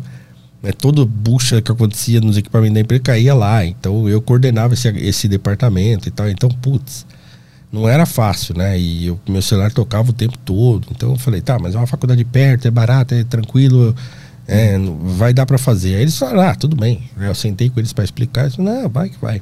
Vai fazer lá o que você gosta e tal. E aí, quando é que foi que tu pôde sair desse trabalho pra botar tua vocação em prática? Em 2013, eu me formei em 2011. E aí fiquei naquela, né? Eu não, eu não conseguiria dar aula à noite, porque o trabalho me exigia de mim, né, assim, quase que 24 horas, então não dava. É, então eu fiquei esperando para ver o que, que ia acontecer. Em 2013 eu saí em férias, mais ou menos setembro, entre setembro e outubro. E eu tava na casa da minha sogra, em Minas Gerais, lá descansando e tal, naquela terra que eu amo. E esse lá que eu falei, ah, acho que agora chega, né? Então agora eu vou encarar a parada e vou voltar e vou decidir que eu vou sair. E aí conversei com a minha esposa, tá? Falei, bom, né, se é isso que você quer. O meu pai, que foi meu grande, né, o meu amigo assim na vida adulta e tal, que a gente conversava muito sobre essas coisas, ele faleceu um ano antes. E, e aí também acho que eu meio tava meio solto assim, ah, já que o pai não tá aqui pra ele dar uma freada, agora eu vou que vou, né? e aí eu voltei de, da viagem e ainda uma semana antes de eu voltar das férias, eu fui pra internet ver, ah, o que que tá acontecendo aqui? Tem alguma vaga de, de professor pro ano que vem e tal? E o concurso para professor do estado estava aberto. Eu falei, ah, é aqui mesmo. Me inscrevi, voltei na semana seguinte e voltei num dia, no outro dia eu fui conversar com um dos donos da empresa, que não era esse meu amigo, porque nesses 11 anos que eu fiquei lá, eu acabei ficando muito próximo de um outro dos donos lá, que era um- o sócio majoritário lá da empresa, mas porque ele gostava de muita coisa que eu gostava. Então eu, eu passava pela sala dele, ô, nesse final de semana eu vi tal filme, você viu? Eu falei, ah, vi, eu, senta aqui, a gente senta e ficava falando. Ele lia livro de filosofia, lia as coisas, a gente ficava conversando de coisas que não era trabalho, né? Então, eu falei, eu vou conversar com o Orlando, que ainda hoje é um grande amigo, né? Um abraço, Orlando. Me ajudou muito, assim, nessa transição. E aí eu falei, ah, vou conversar com o Orlando que ele vai entender. Na hora que eu explicar, ele vai sacar o que, que eu quero. E aí eu fui falar com ele no outro dia. E falei, olha, eu, eu queria saber como é que faz pra eu sair, né? Embora. Ele olhou com aquela cara e falou, mas como assim, né? Falei, ah, eu resolvi que eu chegou a hora, né? Eu vou encarar. né? Eu vou ser professor. Tá, mas você já pensou bem nisso? Porque você não ganha mal aqui e tal. É, eu não ganho, mas não é mais dinheiro. Não, não é mais isso. Se eu ficar aqui, daqui um pouco vocês vão me mandar embora, vocês não vão me aguentar mais aqui. Então, assim, eu tenho que aproveitar agora que eu tô, acho que tô no momento certo de tomar essa decisão e tomar. Aí ele parou. Depois de muito tempo ele me falou, eu só deixei mesmo, porque eu falei, ah, se der errado a gente traz ele de volta, né? então, então ele parou, pensou, falou, tá. E aí como é que você vai fazer? Falei, olha, o concurso tá aberto, eu já me inscrevi lá e vou passar. Ué, mas você nem passou ainda, você já quer sair? Não, não interessa, eu vou passar desse troço e vou começar ali. Aí tá. E você vai estudar? Eu falei, não, não sei. De repente eu faço uma especialização daqui, daqui um tempo, tá, mas eu não posso pensar muito nisso. Agora, porque o dinheiro que vocês vão me pagar aqui, se vocês né, aceitarem me demitir e tal, eu vou ter que segurar um tempo, porque o salário de professor era quatro vezes menos do que eu ganhava. Então, putz, não dá. Eu vou ter que segurar a grana, né? Então não dá. Aí ele, tá, tá bom. beleza. Falou, então dá uma olhada aí, né? Falou, você vai fazer o quê? Você tem que fazer mestrado, né? Falei, não, não sei se vai fazer mestrado, é caro pra caramba e tal. Vai lá, olha lá três faculdades que tem mestrado e tal, não sei o quê, papapá. E aí você traz aqui e a gente volta a conversar, vai, semana que vem. Ah, tá bom. E aí fui ver, fiz lá. E aí foi quando eu fui atrás do, do Lawande, mandei e-mail e tal, fui lá conversar com ele e tal. Uhum. Quando eu voltei para conversar com ele, eu tinha lá Mackenzie, Metodista, e PUC, acho que uma outra que eu não lembro agora. Voltei lá, falei, ó, tem essas aqui e tal. E aí ele olhou e tal. Ah, legal. Falei, então é o seguinte, ó, você fica aqui, nós estamos em outubro, você fica aqui até janeiro. A gente dá o tempo de você encerrando as coisas aqui, passando o bastão tal. Você. Janeiro tem a PLR, a gente paga tal, não sei o que lá. E aí em fevereiro você sai, a gente te, te libera e tal, paga, tudo tem que pagar aí e tal. E, e eu te ajudo com o teu mestrado. Aí eu, pô, legal, né? Beleza. E foi o que aconteceu. No fim das contas, eu eh, passei no concurso, e aí me inscrevi no mestrado, e fiz lá a prova, fiz a entrevista, e eles me recomendaram que eu apresentasse o meu projeto para bolsa de estudo, porque não tinha mais bolsa da CNPq, CAPES, aquelas coisas, mas tinha uma bolsa da própria metodista, que era uma bolsa que você não pagava a mensalidade, pelo menos, né? Então, ah, apresenta lá, teu projeto tá bacana, então, de repente, né, você é contemplado. E foi o que eu fiz. Peguei meu projeto, apresentei lá para a bolsa e, e, foi aprovado. Então, no fim, nem paguei também o mestrado, eu tive, entrei com bolsa. Uhum. E foi isso. Então, quer dizer, em fevereiro de 2014 eu saí. Em março eu estava dentro da sala de aula já. Aula, como é que foi o, o primeiro dia quando tu realizou o sonho? Como é que foi esse dia? Olha, é, assim, o, o, meu maior, a minha maior dúvida, assim, como eu já tinha tido alguma experiência com estar na frente das pessoas e falando, né? Como uhum. eu falei, a questão da igreja e tal. Então, assim, não era um ambiente totalmente desconhecido, né? Mas era adolescente, então assim, eu tinha aquela dúvida de saber, será que eles vão, né? Como eu sou um cara mais velho, já, então eu fui para docência já, mais velho, com uma carreira né, de 20 anos nas costas e tal, então, né, já mais safo.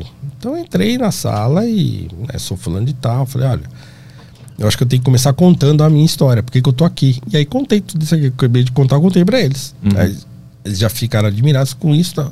Nossa, que legal e tal, não sei o que lá. Pá, pá, pá. Então eu fui tentando criar essa conexão com eles e, e de essa coisa de desde o começo que eu faço isso, de tentar levantar debates e conversar e tal. E falar, ah, minhas aulas são assim. Eles adoram. Falam assim, ah, porque se eu falo que eu não dou prova. Porque não dava prova lá no estado. Era sempre na base do trabalho e tal. Falando assim, olha, a gente vai desenvolver a, a nossa aula, nosso conhecimento em aula. É, eu não ligo muito para prova, para trabalho e tal, assim, mas as aulas, se vocês encararem a coisa como eu encaro, vai ser legal pra caramba. Né? Então foi assim, eu levava é, ter, artigos para a gente discutir, para a gente lia junto, entenderam? Ah, não entendi nada. Ah, tal, então o que, que você não entendeu? Então, então uhum. a gente ia. Né? Então eu passei o ano assim, né, fazendo esse, esse jogo com eles. Quando chegou no final do ano, na última semana de aula, eu lembro de alguns alunos vieram correndo, e falaram: Ô professor, tudo bem? Você vai dar aula pra gente ano que vem? Hum. Falei, vou, pô, que legal. Aí aquele dia eu falei, ah, Deu certo. Fiz o certo. Deu uhum. certo. Né? Passei o ano inteiro meio em dúvida, assim, né? Mas quando eles falaram, ó, oh, que legal tal, eu falei, ah, pô, era isso mesmo, né? Isso é uma coisa que fica na cabeça do professor, ele fica pensando, será que a minha aula tá boa? Será que eles estão entendendo? Será que eles estão gostando? É uma insegurança que, que passa? Olha, Petri, eu, eu. Modéstia à parte, eu sou bom no que eu faço. Uhum. hum. Porque de novo, porque eu fui velho já, uhum. né? Eu já fui com, uma, com toda uma experiência nas costas e tal. E, e assim, a minha expectativa é, tava mais calibrada, assim, né? Então eu, eu, eu sabia o que eu tinha que fazer para dizer o que eu precisava dizer. Uhum. Né? Para alcançar aquilo que eu queria alcançar. Eu fui um adolescente que fui um péssimo aluno. Né? Eu fui gostar de estudar adulto já, mas assim, na escola eu era um péssimo aluno. Até o, no médio que eu fui melhor porque era técnico e meu pai pagava com um esforço, então eu falei, então, tem que tirar nota aqui, né? Então assim, eu fui já mais assim, meio, meio pensando é, que eu tinha uma ideia do que um adolescente de 14, 15 anos queria saber. Né? O que, que ele ia gostar de aprender quando se falava em filosofia?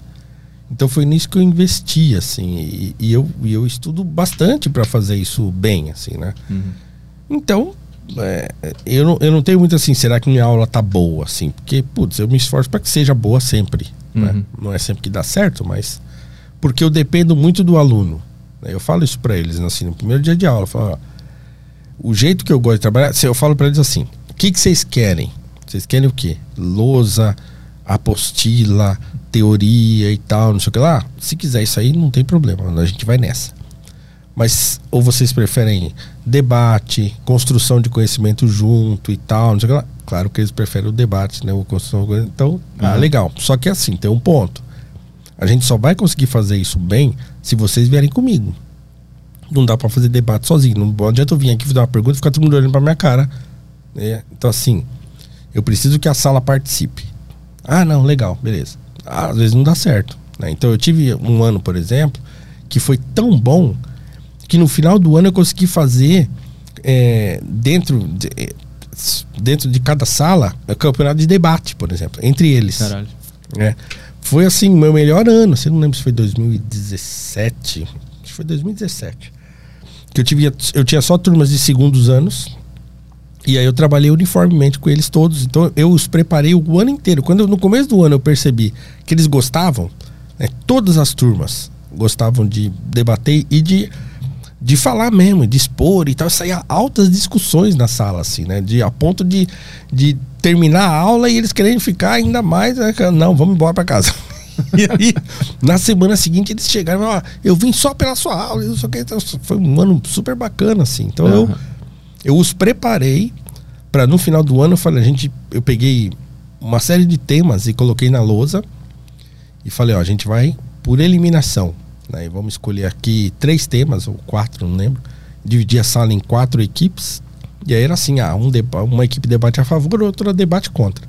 Não importa se você concorda ou discorda, tal, mas se você cair Hum. para defender uma coisa contra, mesmo que você seja a favor, você vai ter que estudar, vai atrás Uhum. e vai, né, fazer o advogado do diabo. Isso é muito interessante. É, é, é difícil ou é fácil é, mostrar para os alunos essa dualidade que tu pode defender algo que tu não concorda pelo simples exercício? É. É, difícil pra cacete conseguir difícil. chegar nesse É. conceito, né?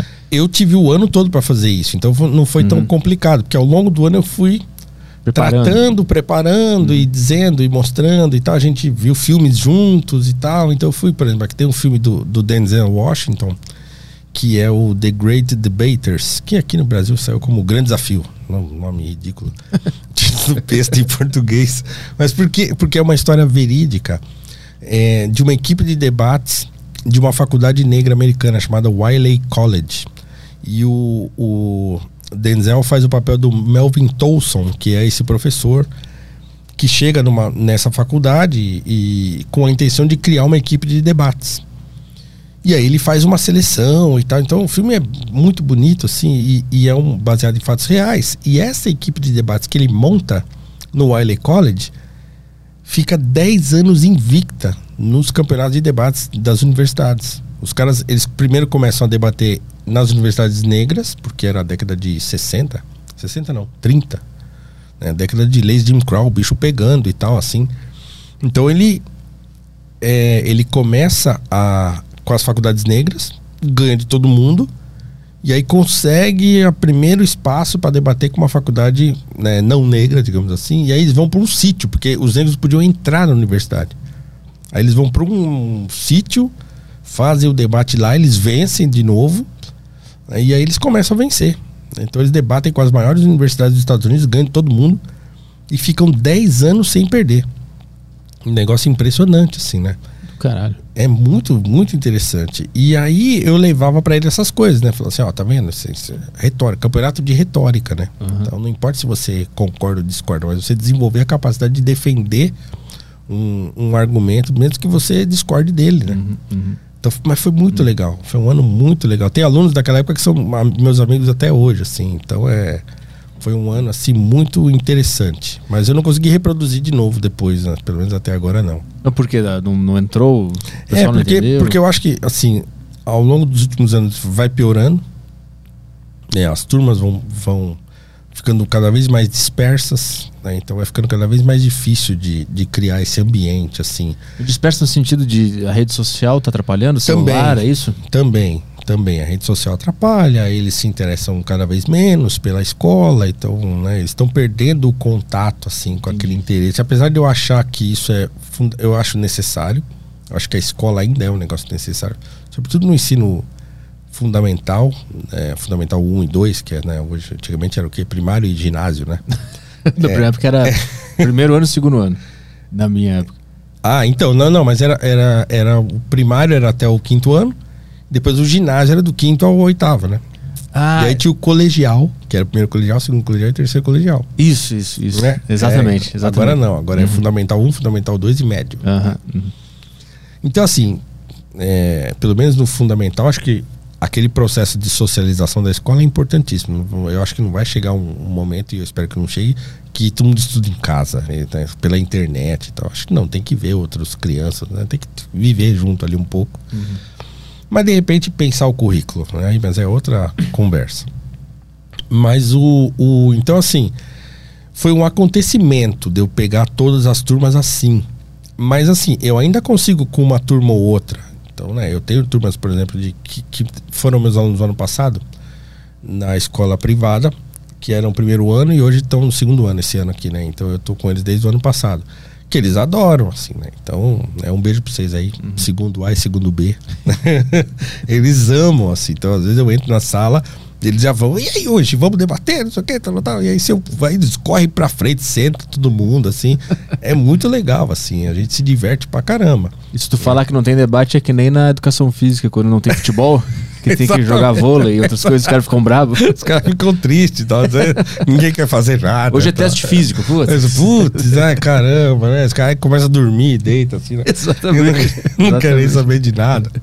Mas eu tento o máximo, assim, né, fazer, porque É. eu acho legal e eu acho que, que a gente produz mesmo. Teve um, um, por exemplo, final do ano passado, eu cheguei um dia, já tava, tinha acabado o ano tal, a gente tava indo mais pra cumprir tabela.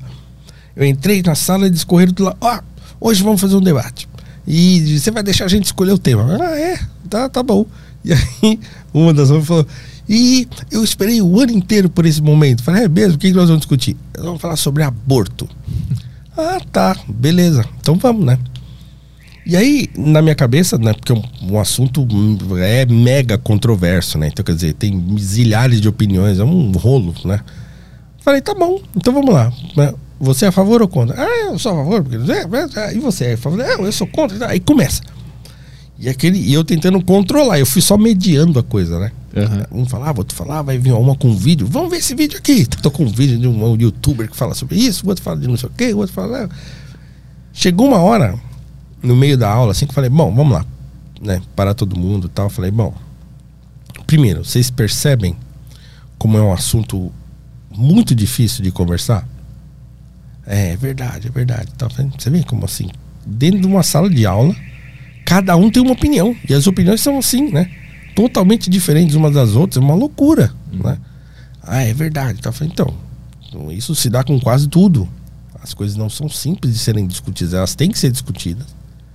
A gente tem de encontrar um, um ambiente de discussão que seja saudável. Então, quer dizer, a gente consegue fazer aqui na nossa sala, num ambiente controlado, a gente já se conhece e tal. Isso é bacana, né? E daqui pode sair muitas ideias boas. né? Quem é a favor pode aprender a explicar por que, que é a favor. Quem é contra pode aprender a argumentar por que, que é contra. Né? De repente você muda, era a favor, fica contra, era contra, fica a favor, por meio do- da conversa e do argumento. Né? Então, no fim, né, não era para dizer se é quem é a favor quem é contra, mas mostrar que assim que existem debates que são necessários e urgentes, mas eles não são fáceis. Então não é na rede social que vai resolver. E né? o Twitter é o completamente contrário disso, É o porque contrário. é onde mais se discute, né? Exatamente. É curto, tu não conhece a pessoa, é uma coisa impessoal. O outro cara que tá discordando de ti acaba sempre virando um inimigo a ser eliminado. Exatamente. Não, né? não dá certo. É, né? é, um, é ambiente que não que é, não é o terreno para um debate, né? Não é. Então era para mostrar para eles isso. Uhum. Falando assim, ó, não adianta. Então assim, rede social não é ambiente de, de discussões sérias. Então não pense você quando você tá lá no Twitter lá e vendo aquela repercussão desgraçada sobre um assunto X, aquilo tudo é teatro. Né? Sim. Não tem. Mas o louco, aquilo lá, aquilo lá tá pautando a sociedade hoje em dia. Isso é muito louco. Exatamente.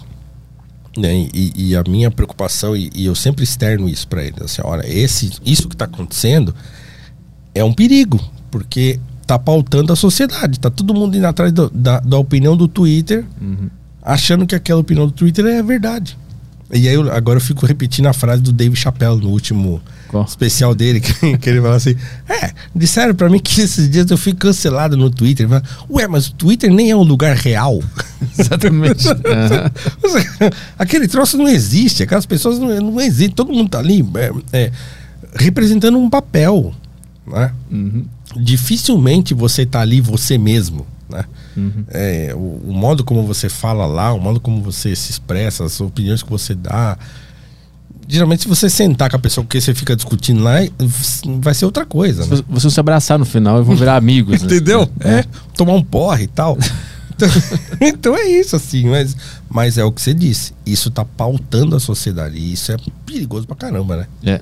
É muito perigoso esse troço. Eu acho engraçado quando tem discussão no Twitter e o cara escreve lá o argumento dele e no final ele bota simples assim. Ponto. Isso é muito bom. O que eu gosto mais é quando a pessoa escreve, lê uma coisa que não gostou de você e fala assim: deixando de seguir em 3, 2, 1. O cara tem que anunciar, né? O cara, o cara faz uma contagem regressiva pra te falar que tá. Meu Deus, Deixa- o que, que a pessoa fez isso? O que, que a pessoa sente quando ela escreve isso, posta assim, É. fala. Dá aquela respirada. Agora acabei com ele. É isso que ele. Ele sentiu. Imagina isso Ele- pessoalmente, né? Tu, tu fala um negócio, o cara discorda, ele fala: Vou levantar dessa mesa em 3, 2, 1. Aí ele levanta e vai embora. Olha, imagina que coisa É um ridícula. episódio de os normais, né? É verdade. A Vani e o Rui brigando. Uma coisa ridícula, mas o cara faz isso na internet, né? Você fala, É. meu Deus, né? Que- E, e a- e agora eu já acostumei com esse negócio assim, né? Às vezes eu vejo algum comentário e, e eu fico imaginando assim: imagina esse sujeito que mora lá no interior de Goiás, sei lá, uma cidade qualquer, assim, né? Mas no interior qualquer, longínquo, né? a 1.200 quilômetros daqui de São Paulo, né? Quase no meio do mato lá e tal, e, e ele, assim. É aquele cara que ninguém dá nem atenção na família. Quando ele fala, os caras falam, cala a boca, tá falando besteira e tal. Esse cara tem um celular. Aham. E aí ele vai lá no Twitter e ele vê alguma coisa e fala, é, e fala alguma coisa lá, alguém responde pra ele lá. Aí ele fala, "Pô, Atenção. É? É? Atenção. Aí o cara dobra, fica louco, né? Dobra a aposta. Que esses spammers, esses caras. É tudo isso, né? Aqueles caras que moram no meio do mato, deram o celular na mão dele e ele arrumou um jeito de ter atenção na internet. Então, assim, putz, e, tem gente que se desgasta com isso, né? Lendo comentário de Twitter, de, de, de- de Instagram, fica desgastado, porque, pô, é feia a coisa, né? Mas desgasta, naturalmente desgasta. Tu tem que se proteger e não acessar, né? Sim, Porque se acessar vai desgastar. É, Vai, É, é. é- é muita informação pra tua cabeça. É. muito feedback da sociedade. E aí eu acho que a nossa cabeça não tá pronta ainda pra É. lidar com tanto feedback assim, né? É difícil filtrar, né? É difícil. Então, assim, eu, eu evito responder. Respondo quando, quando, de repente, alguém que já me acompanha há algum tempo e tal, e aí eu já conheço a pessoa e tal. Ou quando eu acho que, vai, que pode ser pedagógico, assim, né? Não, vou responder esse aqui, porque esse aqui vai servir para todo mundo. Então eu vou lá, respondo e tal, mas eu também evito de ficar entrando em discussão em comentário de postagem, que é uma loucura, né? Você fica doido com aquele Quando, negócio. quando tu começou a se expor na, na internet, em vídeos, dando a tua opinião, que não é a, a opinião normal né, que todo mundo tem, tu teve um período de adaptação pra aguentar o, o- a resposta agressiva que estava vindo? no começo me afetava muito, né? E é muito louco isso, né? Porque assim, você vê, eu, eu fui fazer filosofia e para falar de Platão, né? O meu, o meu trabalho de conclusão de curso foi Eric Voegelin, que é um filósofo contemporâneo, e Platão e Aristóteles, que fiz os três, assim, né? Uma conversa dos três. E meu mestrado foi em C.S. Lewis. Eu não estava nem preocupado com essa história de racismo no Brasil e tal. Que, que aí é o, é, o, é o assunto pelo qual eu fiquei conhecido, né? né? Então demorou um tempo pra eu entender o que estava acontecendo, assim, né? Porque, eu falei, putz, mas o que eu falo é um negócio que eu sei desde criança, assim, e que é, todo mundo pensava assim. Por que, que agora tá todo mundo pensando diferente? O que aconteceu? Que os caras agora foram pra um caminho esquisito que eu não reconheço mais, né? E aí foi que eu resolvi que eu queria falar sobre isso, né? Porque eu falei, Tá, eu, eu fiz um podcast com um amigo. E porque eu, fi, eu reagi a um vídeo que rolou na, no YouTube de um pessoal que invadiu uma aula da USP para falar de cota. E eu assustei com aquilo, né? Tamanha agressividade daquele pessoal. Então eu falei, mas onde que esse pessoal pensa que vai chegar desse jeito assim, com essa agressividade toda e tal? E aí fiz um comentário no Facebook na época, eu não tinha nem Twitter na época. E um amigo leu falou, pô, legal isso que você falou, hein? Pô, vamos fazer um podcast comigo e tal. Eu falei, né, não, não terá pra falar desse negócio. Eu já. Eu, eu ligava pra esse assunto quando eu tinha 18 anos, agora eu não, eu não ligo mais. Né? Já tô, minha vida já foi pra frente, eu não quero ficar voltando nisso. Não, mas você tem coisa para dizer e tal, vamos lá. Insistiu, fui. Falei coisas assim que eu sempre pensei e, e repercutiu, né? Viralizou o episódio e tal. E aí de repente falei, ué, mas eu não tô falando nada demais, assim. Eu tô falando aquilo que eu aprendi, aquilo que eu li há muito tempo, aquilo que eu sempre conheci. Por que, que agora as pessoas estão achando que é uma coisa nova que eu tô dizendo? Hum. E aí foi que eu saquei. Falei, caramba, não tem mais ninguém falando isso. Tá todo mundo falando diferente agora. Falei, ah, então vou eu falar, né? E aí mergulhei no assunto. larguei C.S. Lewis, larguei Platão pra lá. Uhum. Na verdade, assim, não larguei muito porque é, a, a, minha forma de pensar ainda é, né? Uma, uma maneira, digamos, platônica de, de tentar analisar os problemas. Mesmo esses problemas. Né? Uhum. Então eu fui atrás, né? De coisa que eu tinha lido há muitos anos. E aí comprei mais um monte de coisa. Comecei a pesquisar esse assunto, assim, de volta, né? E tentar entender onde que a coisa tinha desconectado. Né? Onde que a maneira como a gente pensava, sei lá, nos anos 80, 90, quando eu estava na fase de entender essas coisas e que eu tive minha fase de revolta e tal, é, onde é que esses caras viraram uma chave, assim, agora, não, agora a gente fala dessa perspectiva aqui. E aí fui atrás para entender isso. Hum. Né? E, e, fui, e a conclusão que eu cheguei é que grande parte dos movimentos negros foram instrumentalizados partidariamente. Né? Então, quer dizer, aquela luta que a gente falava lá na década de 90 e tal, e que a gente pensava é, numa coisa muito olhando para dentro, né? assim, não, a gente tem que cuidar, é nós por nós temos que ficar esperando nada, vamos para cima, vamos fazer e tal, não sei o que lá. É, isso tinha se transformado né, numa coisa mais, não, temos que cobrar, temos que exigir, temos que não sei o que, papapá. Por quê? Porque quando a luta se alia a interesses partidários, os partidos têm interesse em disputa de poder político. Né? Uhum. Então as lutas vão andar junto com esse tipo de. vão servir de esteio a essa discussão mais político-partidária né? porque, claro, é interesse dos partidos, das agremiações políticas, de terem esses nichos todos né, é, em torno de si. Sim. Né? Então eu achei que o movimento se deixou sucumbir, sucumbiu a esse tipo de sedução partidária. Uhum. E foi engraçado, porque aí é, eu, eu tô achando que eu falei, pô, mas não é possível que ninguém tenha falado isso antes de mim, porque não estou inventando nada, né? E aí eu vou encontrando. Né? críticas a esse tipo de comportamento em outros é, em outras pessoas muito mais importantes do que eu e, e, militantes históricos e tal então eu vou encontrando essa essa é, essa crítica já há muito tempo né? então falo, não é uma coisa que estou inventando agora né? vocês que deixaram de ler esses caras né uhum. que alertaram lá atrás há 50 60 anos atrás que isso não ia dar certo e agora do jeito que eu enxergo a coisa não está dando certo uhum. Então por isso que eu comecei a fazer, tentar fazer um contraponto a essa maneira de abordar o problema que tava que, que ficou muito marcada, só se fala desse jeito. Sim. Uhum. Tá todo mundo dentro de uma caixinha e só pode falar daquele jeito. Você não pode mais falar de outra maneira. Não, pode sim. Porque as minhas referências são outras. Né? Vocês que trocaram as referências, não eu. Né? Uhum. Então eu. É, é, e aí eu causei um escândalo, né? Pois é, eu imagino que tenha recebido muito ódio também, muita raiva. Aí, Todo como, direto. Emocionalmente, como é que tu lidou com esse ódio que tu recebeu lá no início, quando tu era tudo muito novo ainda? No começo me afetava muito, eu queria responder todo mundo, ficava bravo lá respondendo comentário, horas e horas respondendo e tal, não sei o que. Por exemplo, quando eu acho que o dia que mais me afetou, não, né, a primeira vez vai que me afetou mesmo assim, foi quando eu lancei um curso meu Na verdade, eu estava relançando esse curso. E a gente fez um, um impulsionamento pago. E aí, na hora de calibrar o impulsionamento, foi parar naquelas universidades de, de pública, né? De, aquele pessoal de história de universidade pública. Aham.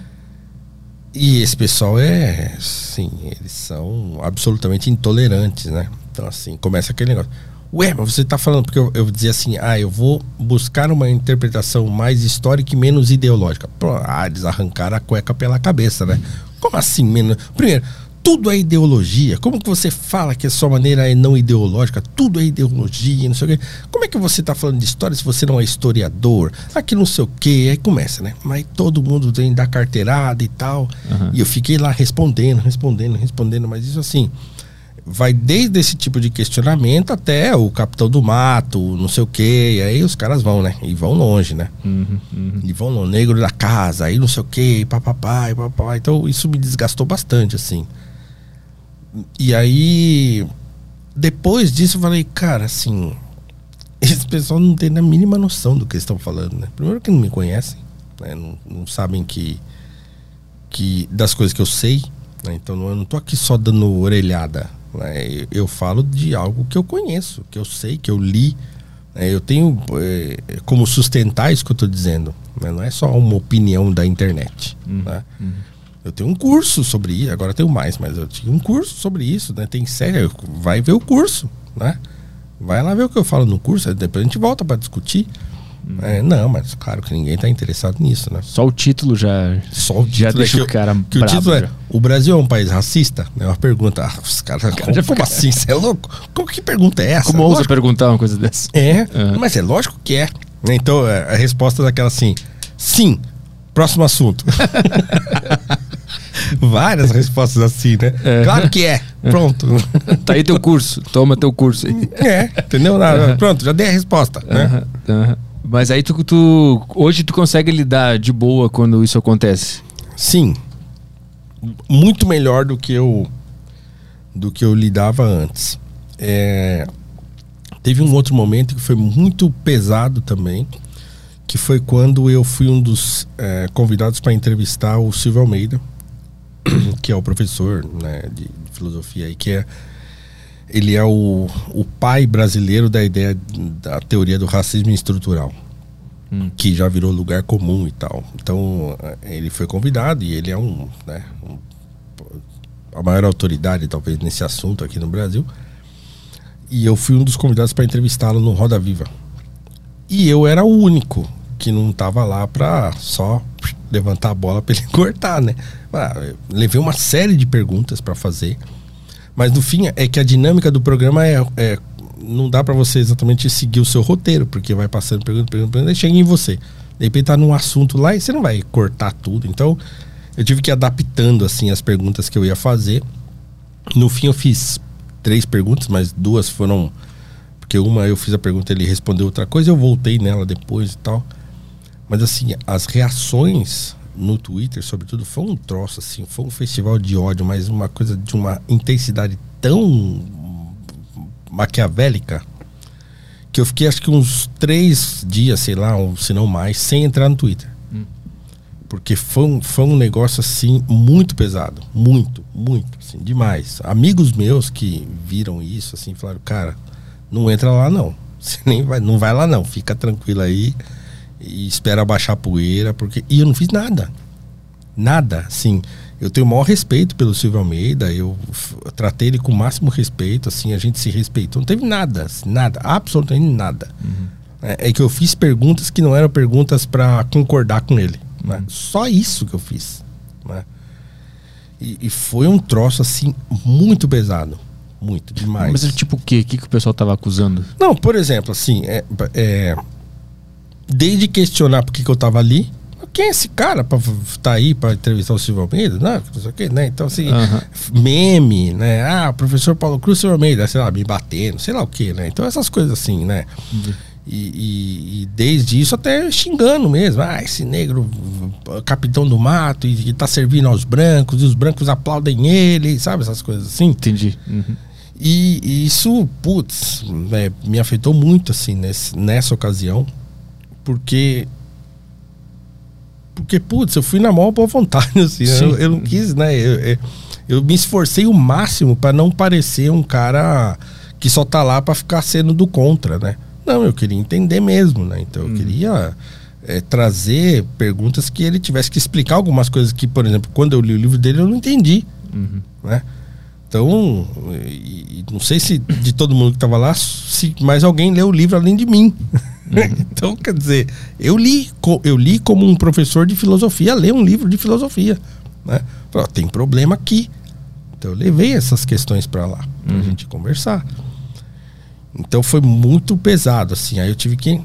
Eu lembro até que um amigo meu, que é um cara de esquerda, inclusive, ele me defendeu num grupo que a gente tinha um grupo de WhatsApp, que era um grupo para com a intenção fundado, foi formado esse grupo por um empresário negro brasileiro conhecido. E ele falou: "Pô, eu queria um grupo aqui para a gente tentar fomentar candidaturas negras para 2020". É, e aí tinha lá, sei lá, umas 300 pessoas nesse grupo. E nesse grupo aí que eu tava, foi também um ataque Caralho. dentro de um grupo que tava todo mundo supostamente no mesmo propósito lá e tal. Uhum. E esse meu amigo me defendeu nesse grupo, né? Ele tava. Meu amigo, assim, eu nunca ouvi pessoalmente, aliás, eu conheci nesse grupo, a gente ficou amigo. Por quê? Porque ele parou para me ouvir. Me chamava no privado, cara, ó, isso aqui, o que, que você pensa disso aqui? Eu explicava, a gente ficou amigo assim. Porque aí ele, ouvindo eu falar, ele falou, pô, tem, tem, tem fundamento o que você está falando. É, eu posso concordar com você, mas uh, você sabe do que você está falando. Você tem um ponto. Uhum. Né? E a gente acabou ficando amigo. O Arlindo. E ele me defendeu lá no grupo. Falou: oh, pô, não, não pode. Não, tá errado isso aqui e tal, não sei o que, né?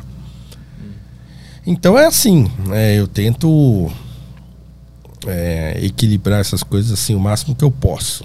Mas ainda ainda é um negócio pesado, assim, o pessoal é.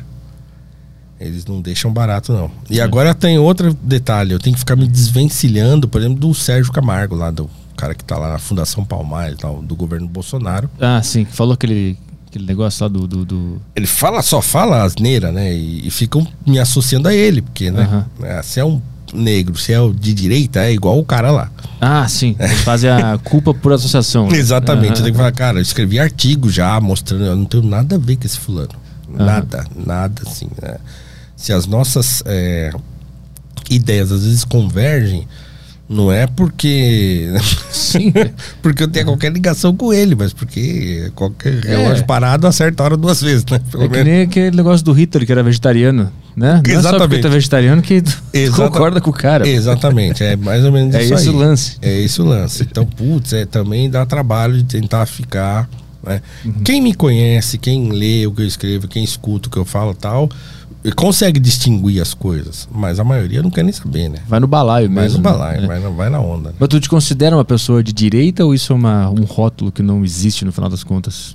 Assim, é, dentro, de, dentro de uma classificação que a gente pode fazer a esse respeito, sim, eu me considero uma pessoa de direita porque penso como pensa a, a tradição conservadora, vai, né, que se estabeleceu ao longo da história, né?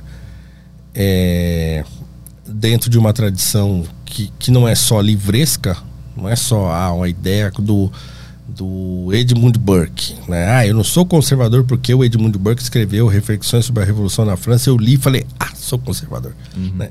Na verdade, quando eu pense, descobri que isso existia, essa coisa de direita e esquerda e tal, que não faz tanto tempo assim, sei lá, talvez 2000 e na época que eu estava na faculdade, assim, que aí, de, de filosofia, que aí essa, essa coisa apareceu. E aí eu falei, ah, então eu sou isso aqui. Né? Mas não porque eu já pensava assim antes de descobrir os autores que falavam sobre isso. Né? Uhum. Talvez porque o próprio cristianismo tenha me colocado nessa posição, né? de, de uma posição mais prudencial, de uma posição mais de, de pensar que existe uma ordem moral duradoura que deve ser respeitada, ah, e que qualquer mudança na sociedade deve ser feita com é, parcimônia, então tentando avaliar os possíveis é, desdobramentos disso e tal. Então é uma posição é, fundamentalmente conservadora. Então eu já pensava assim antes. Uhum. E aí quando eu vou ler o Oakeshott, quando eu vou ler o, o Scruton, quando eu vou ler os autores que fundamentaram esse conservadorismo mais moderno, aí vai, ah, pô, então tá, tá, eu tô aqui, né? Eu me vejo nesse lugar aqui. Então foi, foi uma coisa que eu já pensava antes, né? Então eu não assumi que eu era conservador porque li o autor. Uhum, uhum. Mas eu descobri lendo o autor que eu pensava como ele formula lá, Uhum. tecnicamente. Mas assim, a, a posição conservadora é. Como diz o, o Robert Conquest, né, que é o historiador, ele fala: olha, todo mundo é conservador nos assuntos que conhece. Então, se você conhece uma coisa, você ama aquilo, você quer conservar aquilo. né? Você quer guardar, você quer que aquela coisa se mantenha como, como você a conheceu e tal, não sei o que lá. E que, mesmo que aquilo tenha que mudar, você a- até aceita que aquilo mude, mas que mude de um jeito que não descaracterize a coisa por, por Aham. completo, né? Então, quer dizer, ah, legal. É, vamos, é preciso avançar? Ah, tá bom. Mas vamos avançar de modo que a gente ainda reconheça o objeto, né? Acho que foi. Tu postou isso no Instagram esses dias, não foi? Ou li em, outro, em outra, outro texto que o cara, inclusive, argumentava que, por exemplo, a, a, a esquerda, é, entre aspas, é conservadora em relação ao é, desarmamento. Que ela quer que, que mantenha como está agora, sendo difícil de ter arma e tal. Então ela é conservadora em alguns aspectos. Foi- não foi tu que postou isso, não, então? não. Não, mas eu, eu penso o seguinte, que, que na verdade a esquerda ela é muitas vezes reacionária, né? Também. uhum. né? Nesse sentido assim, de, de tentar manter uma, o status quo que ela conquista. né? Então, quer dizer, sei lá, os caras querem perpetuar o Lula no poder, por exemplo. Então, não, tem que ver o Lula, depois o Lula de novo, depois o filho do Lula, depois o neto do Lula. Então, é, é uma posição, de certo modo, é, entre aspas, conservadora, mas porque eles querem avançar uma pauta anterior. Uhum, né? Entendi. é para assegurar o avanço dessas pautas, né? Então não é propriamente uma, uma noção de conservador Entendi. como um conservador pensaria, né? O conservadorismo. Mas o então assim a minha posição conservadora está dentro disso. né? Então eu, eu não penso que, por exemplo, a esquerda tem que desaparecer do mapa. Não, tem que acabar a esquerda, tem que ser, ter só governos conservadores. Isso é ridículo, né? Então não existe isso. Né? Nenhum conservador pensa assim.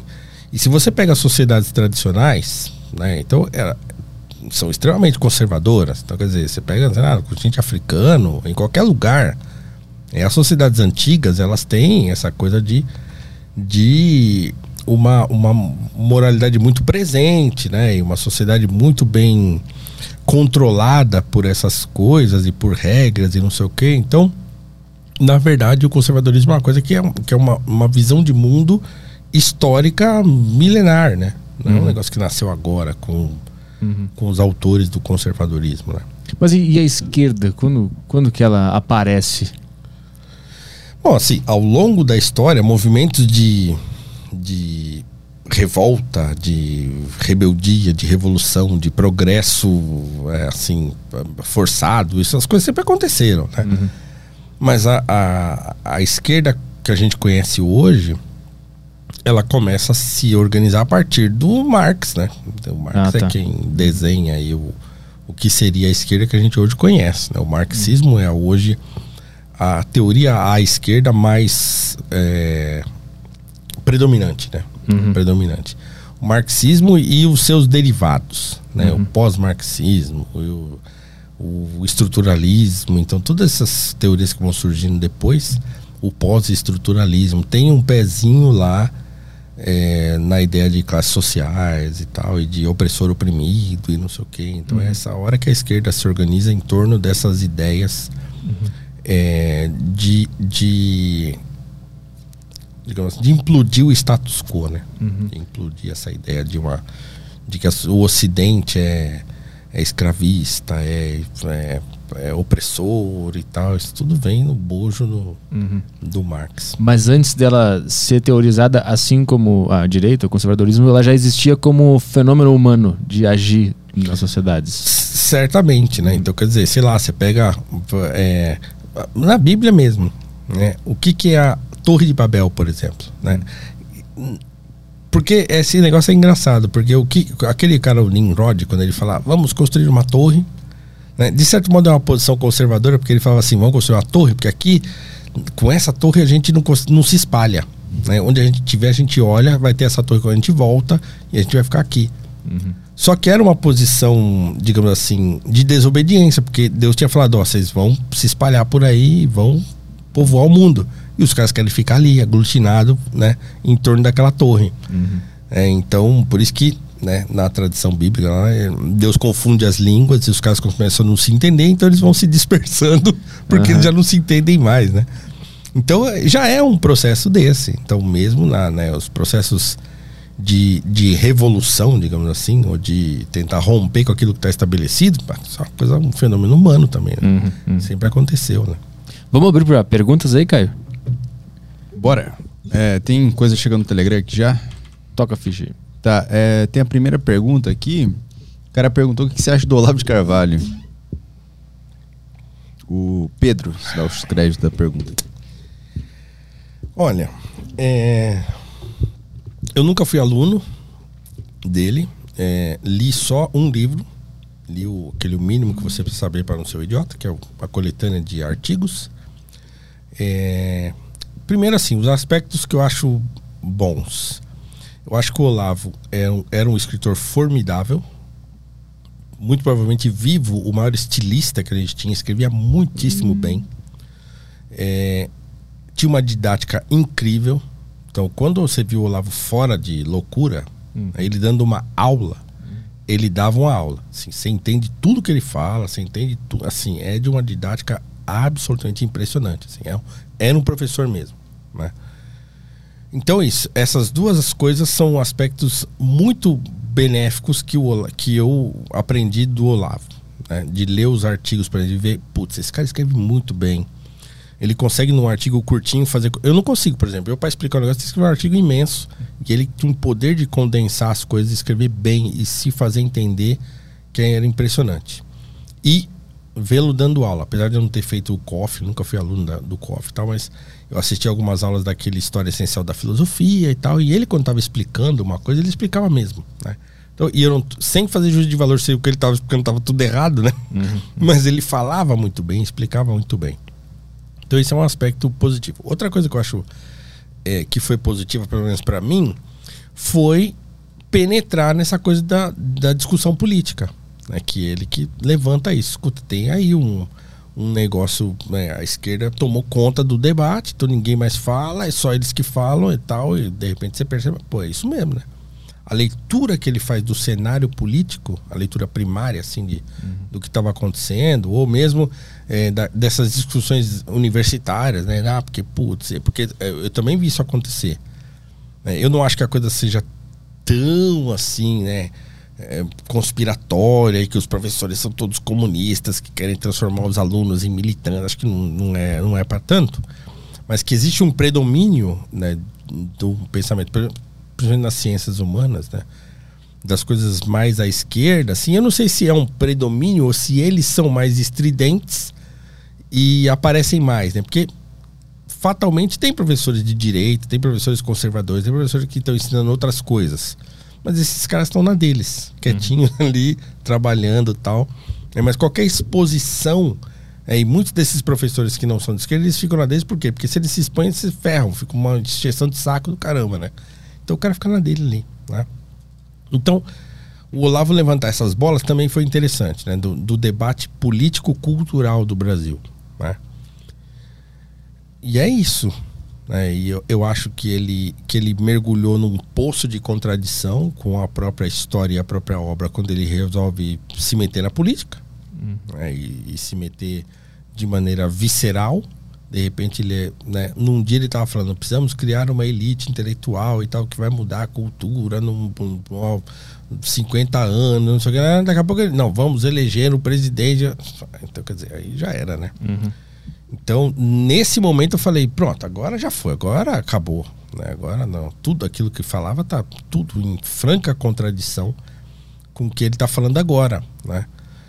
E aí, inclusive, assim, eu, muitos amigos que eram alunos dele, né, que são né, ainda, a gente acabou se afastando, porque assim, as pessoas abraçaram o bolsonarismo que o Olavo abraçou junto com ele. Vocês não estão percebendo que esse negócio tá errado, que isso aí não que, que tá em contradição com aquilo que, né, que ele estava dizendo antes tal, mas enfim, então acho que nos últimos, os últimos anos dele foram bem deprimentes nesse sentido, de ver acontecer isso. A gente fala, pô, caramba, o sujeito podia terminar melhor, né, os, os seus dias, mas terminou desse modo, né? Então eu, eu acho que no finalzinho aí ele ele derrapou muito feio pisando na bola. Então eu não faço essa demonização óbvia que todo mundo faz. Eu acho que ele que tem alguns aspectos é, controversos né, da carreira do Olavo, da vida dele lá e tal, um monte de coisa que fica rolando por aí e tal que que a gente nem precisa explorar, mas que só essas três, quatro coisas que eu falei aqui já são suficientes para dizer o que eu penso sobre ele, né? Uhum, então, assim, uhum. ah, era tariqueiro, era muçulmano e tal. Ah, tá, tudo bem. Isso é também uma discussão que pode se fazer, mas nem precisa. É, só um recado para a turma do Telegram aí que tem bastante pergunta e tem coisa que já foi respondida no programa, então eu só vou pular, beleza? Boa. É, o Léo mandou aqui, é, Paulo, no decorrer da história tivemos grandes pensadores que impactaram a sociedade é, e hoje em dia não tem um grande pensador que cause esse impacto ou apenas não está sendo divulgado? Não, a gente tem pensadores que têm impactado. Por, por exemplo, concorde-se ou não com ele, o Jordan Peterson é um cara que tá. Né, que bombou aí tá. Agora tá meio doido também, não sei o que aconteceu com ele. Parece que tá meio xarope. Começou a comer só carne, uns negócios assim, né? É, sei, sei, lá, ele tá meio. Né, também passou por uma depressão ferrada e não sei o que. Então, mas assim, não dá para negar que o Jordan Peterson é um, é um intelectual, né, assim, grande, né? E que repercutiu porque ele é bom mesmo uhum. né? Porque ele sabe o que ele tá fazendo, falando e tal. Então, sei lá, Camille Pagni. Hum, deve ser boa demais. Uhum. Boa demais, tá aí, né? Tá escrevendo, tá falando, tá por aí também, né? Uhum. Então, assim, no Brasil, talvez ele não tenha. Né? Alguém assim de expressão, fala, caramba, isso aqui é. Não tem. Mas fora tem. Tem muita gente produzindo, muita gente falando aí e tal. Aqui também muita coisa não chega pra gente, né? Tem autores contemporâneos produzindo tal, mas é, talvez não para causar tanto impacto assim, né? Um negócio assim. Ah, uhum. Mas tem, tem muita gente boa. Mas será que também a gente não só a gente reconhece os grandes pensadores só no futuro? É só o pessoal que vive em 2500 que vai olhar para cá e vai ver quem eram esses caras? Pode ser também, né? Pode ser também. Né? Mas assim, claro que na história da, do pensamento, muitos pensadores, filósofos, foram célebres no seu tempo. Ah. Né? Nem todos foram só reconhecidos pós-morte, né? Tipo assim, quem, quem, conviveu com Platão sabia que ele era foda pra caralho ou só depois que reconheceu? Não, sabia. Sabia? Ah, sabia, tá. então... sabia. É, porque também fez um bando de discípulos, né? Sim. Então ele era já era reconhecido na época. Tinha uma escola de filosofia, né? Que uhum. frequentada tal. Gerou discípulos muito importantes, como o próprio Aristóteles e tal. Uhum. Então ele era assim, reconhecido na época.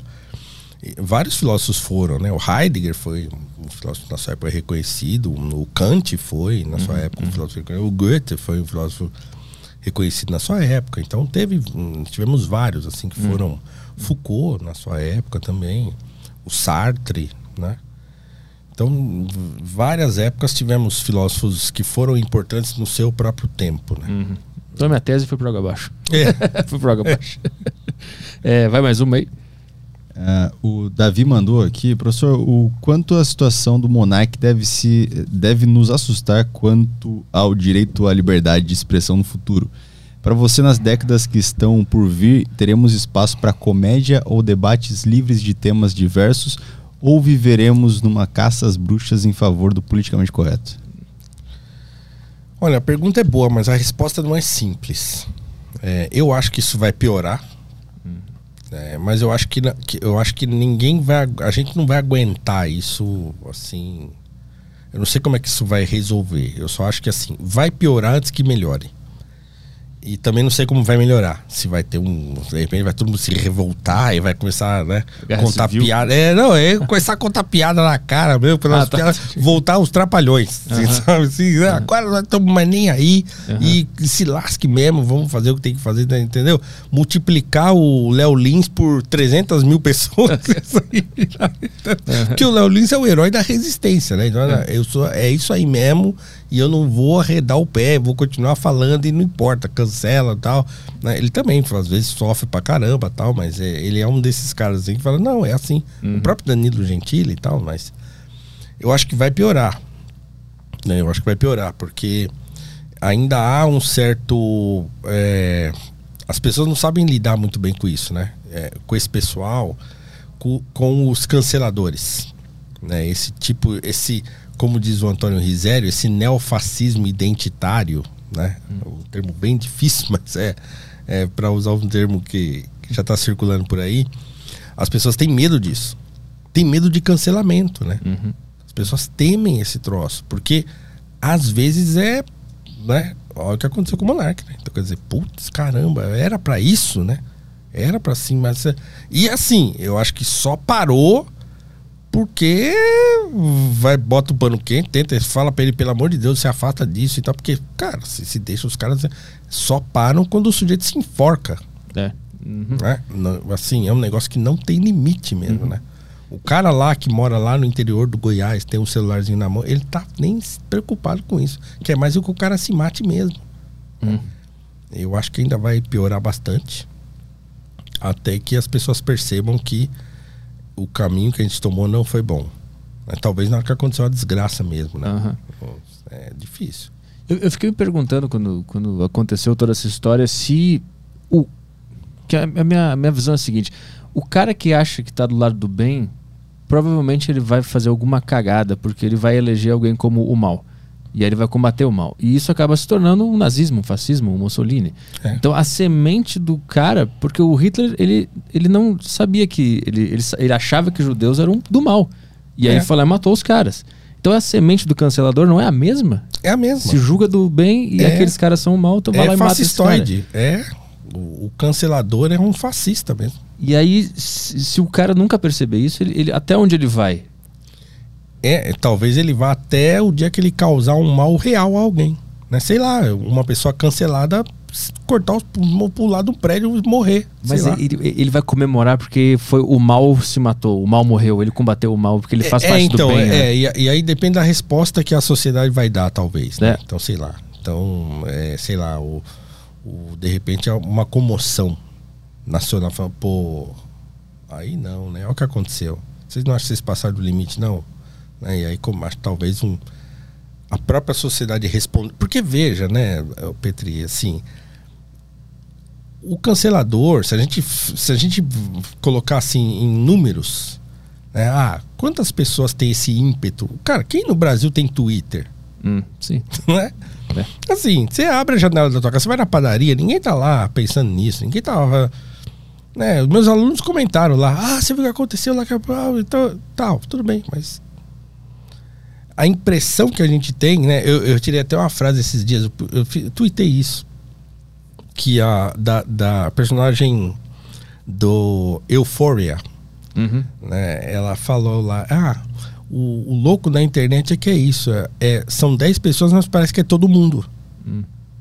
E tem essa impressão, né? Então parece que assim, que são milhões de pessoas que estão atacando você. Cara, mas às vezes é 10, 12, 30, sei lá, que seja 50 pessoas ali num grupo de WhatsApp que se coordenam e vão pra cima de você. Aham. E aquilo parece que são milhões de pessoas e aquilo te assusta, né? Mas não é. Ninguém tá ligando pra isso. Você vai trabalhar no outro dia, ninguém tá ligando pra isso, ninguém tá ligando pra isso na padaria, na feira. É. né? Então é, um, é um é um é um metaverso mesmo da loucura, Aham. né? Que não tá na vida real, que é o que o David Chappelle falou. Mas o Twitter nem é um lugar real. Como assim me cancelou? Não tem cancelou, eu tô aqui. Uhum. Eu tô aqui. Aquele lugar não é verdadeiro. Aquilo é um Sim. aplicativo. É um site que a gente tá lá. Mas eu, eu duvido muito que a, se acontecer uma tragédia um dia, nesse sentido, que as pessoas vão entender, porque elas estão tão mergulhadas na, na noção de que elas fazem parte do bem, que as pessoas vão começar a ser eliminadas. Elas já eliminam é, virtualmente, que é quase que um- uma morte, né? Sim. E para isso, isso para ela é uma vitória. Ela, ela pensa que, porra, eu, eu venci o mal agora, porque eu sou o bem. E, e imagina, tu pega esse comportamento e tu amplia. O cara, quando que ele vai entender que ele não faz parte do bem e que achar que está do lado do bem é um perigo, que é bom sempre achar que pode estar no mal também, para se manter em xeque. Eu É. não sei até onde vai essa, essa loucura. É, não sei. É aquele negócio de. de, de igual a, o, a peste do Camus, né? Então. a- o padre tá gritando lá, é, porque tá acontecendo isso, meu padre Panelu, tá acontecendo isso porque é o pecado, né? Tal, e por isso que Deus mandou essa peste, não sei o que. lá. E um dia morre uma criança. Uhum. Aí agora, hein? Né? Morreu um inocente. Não tem nada a ver com o pecado de ninguém. É um bebê, uma criança pequena. Você, e agora? Como é que é isso aí? Aí ele vai tentar explicar o que aconteceu, né? Mas assim, talvez isso também, né? Assim, causar um prejuízo real para uma pessoa que, quando as pessoas olharem e falar assim, ah, putz, não, essa aí não, né? Por que, que vocês fizeram isso? Não sei. É. Enfim. Então o futuro é sombrio. Eu acho que é. Infelizmente, eu acho que é. É, vai mais uma aí. O Aloysio mandou aqui. Uh, professor, qual a sua avaliação em relação ao estado da educação no Brasil? O senhor acha que há, há interesse político em formar repetidores de ideologia ao invés de pensadores? Pois a impressão que dá é que a maioria dos jovens são repetidores de ideologias. Um abraço. Paulo, o senhor é uma grande inspiração. Obrigado. É... Rapaz, eu, eu acho assim, a imensa maioria dos dos jovens hoje são indoutrináveis. Estou dizendo assim, ah, porque a escola está formando militantes. Eles são indoutrináveis, porque, eh, cara, você vai falar que você vai pegar um jovem e explicar para ele, não, porque o, o, capitalismo, o opressor, porque o patrão, não sei o que, ele vai olhar para sua cara e falar assim, cara, toca o funk aí. Que tá no TikTok isso aí? É, entendeu? É, não, não, o cara não tá nem aí, entendeu? Então, não, assim, eu não estou dizendo que isso não existe. Eu acho, por exemplo, que as escolas de elite são ambientes muito mais nocivos nesse sentido do que a escola pública, por exemplo. Ah, por quê? Porque, primeiro, a escola pública, é, a escola de elite é a escola que contrata o professor que vem das universidades que são consideradas as melhores. Nessas universidades é onde estão esses, esses caras mais engajados. Uhum. Né? Então você pega um cara assim, tá, os professores de ensino público, o cara está tentando sobreviver. É, ele faz uma faculdade, não necessariamente uma USP, uma PUC, não sei o mas ele se forma e ele vai querer dar aula lá para ganhar uma grana e sobreviver. Então ele não está nem preocupado com isso. É, então, nessas escolas de elite, para onde vão os professores mais é, na, que saem das universidades é, mais conceituadas e tal, e onde esses temas são mais discutidos, e os professores têm posições muito mais é, arraigadas, né, eu acho que nessas escolas essa possibilidade aumenta um pouco de ter um professor lá que vai, fica militando dentro de sala de aula. Né? E, ou que na sua aula ele enviesa o máximo que ele puder, mesmo que ele não fique militando diretamente, né? Que não vai com o bonezinho do Che Guevara, sei lá o quê. Uhum. Né, mas ele vai sempre falar mal do capitalismo, ele vai sempre falar e tal. Então ele vai fazer isso aí meio que por tabela, assim. Mas no ensino público, principalmente, rapaz, é um pega pra capar tão terrível que ninguém tem nem tempo para ficar pensando nisso. É, às vezes uhum. você tem que ter. Você não tem papel higiênico no banheiro, você não tem bebedouro, você não tem. É, as janelas não tem cortina entre o sol da aula à tarde, aquele calor desgraçado. Então, o ambiente nem é para isso. Uhum. Né? A educação no Brasil, em geral, tá respirando por aparelhos, assim, né? Então não tá dando tempo. Acho que assim, o que a gente vê na internet, por exemplo, são jovens universitários. Sim. É, a maioria desse pessoal que se engaja mais na internet e tal é jovem universitário, né? Que tá lá dentro da faculdade ouvindo um monte de groselha lá e aí ele tá reproduzindo essas groselhas aí na internet. Né? Ele nem nem consegue formular aquilo que ele está reproduzindo, mas ele vai reproduzindo.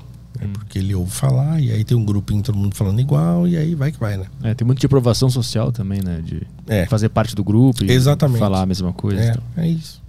Toca mais uma aí. Alexandre mandou, é, professor, nos dê um caminho para estudar filosofia e aprender a pensar. Por onde começar e como não virar um bitolado maluco niilista ou marxista? Ah, é um caminho. Ah, eu sempre vou dizer que o caminho é a literatura. Não se faz boa filosofia sem ter uma boa base imaginativa. É, então, assim, comece pela literatura. Então, assim, é meio clichê falar isso, mas tente procurar entre as grandes obras, aquilo que a gente chama de clássico, aquelas coisas que te agradam. Né? De repente você não gosta de ler Dostoiévski, você vai ler outra coisa, vai ler o Lovecraft, vai ler, né? Então, de repente, você encontra um gênero que te agrada. Mas é, cujas obras se a gente chama de clássico porque tem uma série de características que fazem daquele livro diferente do outro, né? Então, é um clássico porque vence o tempo, porque é um livro que não se esgota, por exemplo. né? Então, quer dizer, você lê um livro é, sei lá, você leu o Crime e Castigo uma vez, é um livro. Quando você lê de novo, é outro livro. Quando você lê de novo, é outro livro ainda. Aquilo não para de conversar com você. Então tem essa qualidade, assim, né? E, e- e são livros que realmente transformam o modo da gente pensar e da gente ver o mundo e tal. Então procurem os melhores livros é, da, da história da literatura do mundo e mergulhem nisso antes de você pegar o Platão para ler. Porque é, aliás, né? é, esse era o método platônico mesmo, né? De educação. Então, quer dizer, lá na República, ele fala, não, primeiro as crianças têm que aprender os mitos. Mas aí ele quer sanitizar os mitos, porque ele fala, não, os deuses não podem ter sentimentos. Como é que você pode. O Homero ficou pisando na bola, falando que os deuses estavam com ciúme. Não pode, os deuses não têm ciúme, né? Então ele, ele queria dar uma sanitizada nos mitos, mas ele acha que é importante. Então, quer dizer, formar a imaginação, e esse é o tema do meu mestrado, inclusive, né? Imaginação moral. Formar o imaginário é, é fundamental para você conseguir criar uma teia de associações imaginativas onde a filosofia vai se assentar. né?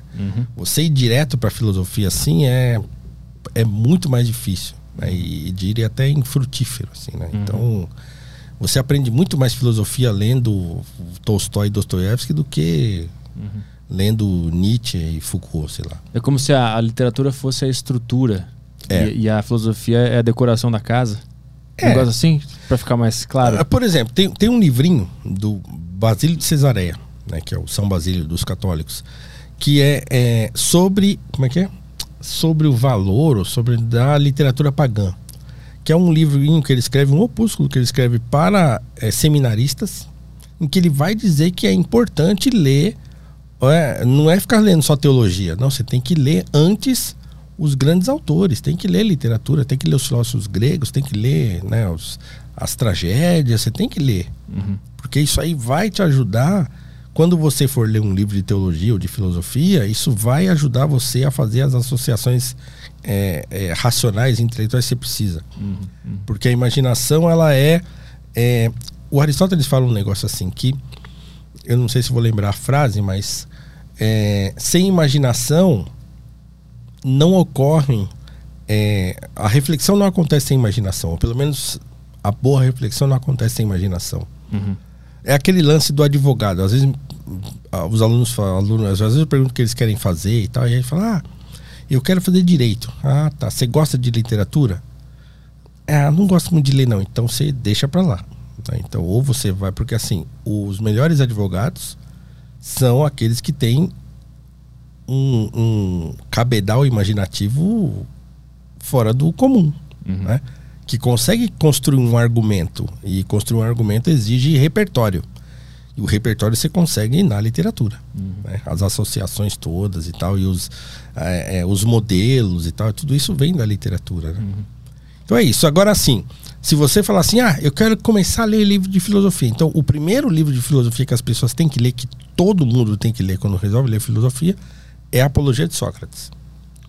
Apesar do Nietzsche, parece. Você fala o Nietzsche, o livro aparece assim, né? O Nietzsche parece um troço louco, né? Você vai ler. É, porque todo jovem fala assim. Ah, queria ler filosofia. Cai um livro do Nietzsche no colo dele, sei lá, vem no doce. O cara vai comprar um doce e vem o Nietzsche de brinde. É um negócio impressionante a capacidade, que o- a capilaridade que o Nietzsche tem na. na- Qualquer banca de jornal tem um livro do Nietzsche e tal, tá lá. Você vai comprar um, um, um doce na banca de jornal, tem lá Anticristo do Nietzsche lá, assim, junto com o doce, assim, né? Chiclete e o Anticristo do Nietzsche. Mas por que, que ele ficou tão popular? É, conversei isso com os alunos, inclusive, hoje, porque eu acho que assim, ele tem aquele negócio contestador, né? Que o jovem adora. Então ele é um cara que tá metendo, tá dando bica. Ele está em franca trocação. o Nietzsche tá trocando soco o tempo todo. E porque também ele escreve muito bem. Ele escreve muito bem, ele é muito sedutor. é, ele, é, ele é claro naquilo que ele está dizendo, então isso é, isso é legal. Você lê e fala, caramba, é isso mesmo. Né? Esse cara é doidão, é isso aqui que eu gosto. Mas não tem uma interpretação errada do Nietzsche de que ele dizia que nada tinha sentido e, portanto, era tudo vazio? Que, na verdade, o que ele dizia é que, já que nada tem sentido, tu pode criar um teu sentido. É, na né? verdade, ele fala que nada tem sentido assim, porque assim, nós destruímos tudo, não tem mais nada, né? Então, quando ele fala Deus morreu, ele fala Deus morreu porque nós matamos, acabou. A possibilidade da moral cristã se esgotou. Uhum. né? Então, a gente tem que construir outra moral, né? porque essa aqui já não tem mais jeito. né? Então, é, sim, tem uma má interpretação do Nietzsche. Né? Ele não é esse, esse monstro ateu que as pessoas é, muitas vezes imaginam. Né? Ele é um sujeito que está é, ele está discutindo com muita veemência com o cristianismo e com a moral cristã e, e inclusive também com a moral eh, grega, né?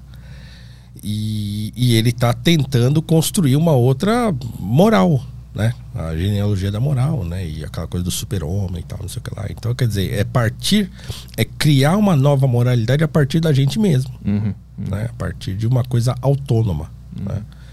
Eu acho legal pra caramba, mas eu acho que não tem que começar por ele.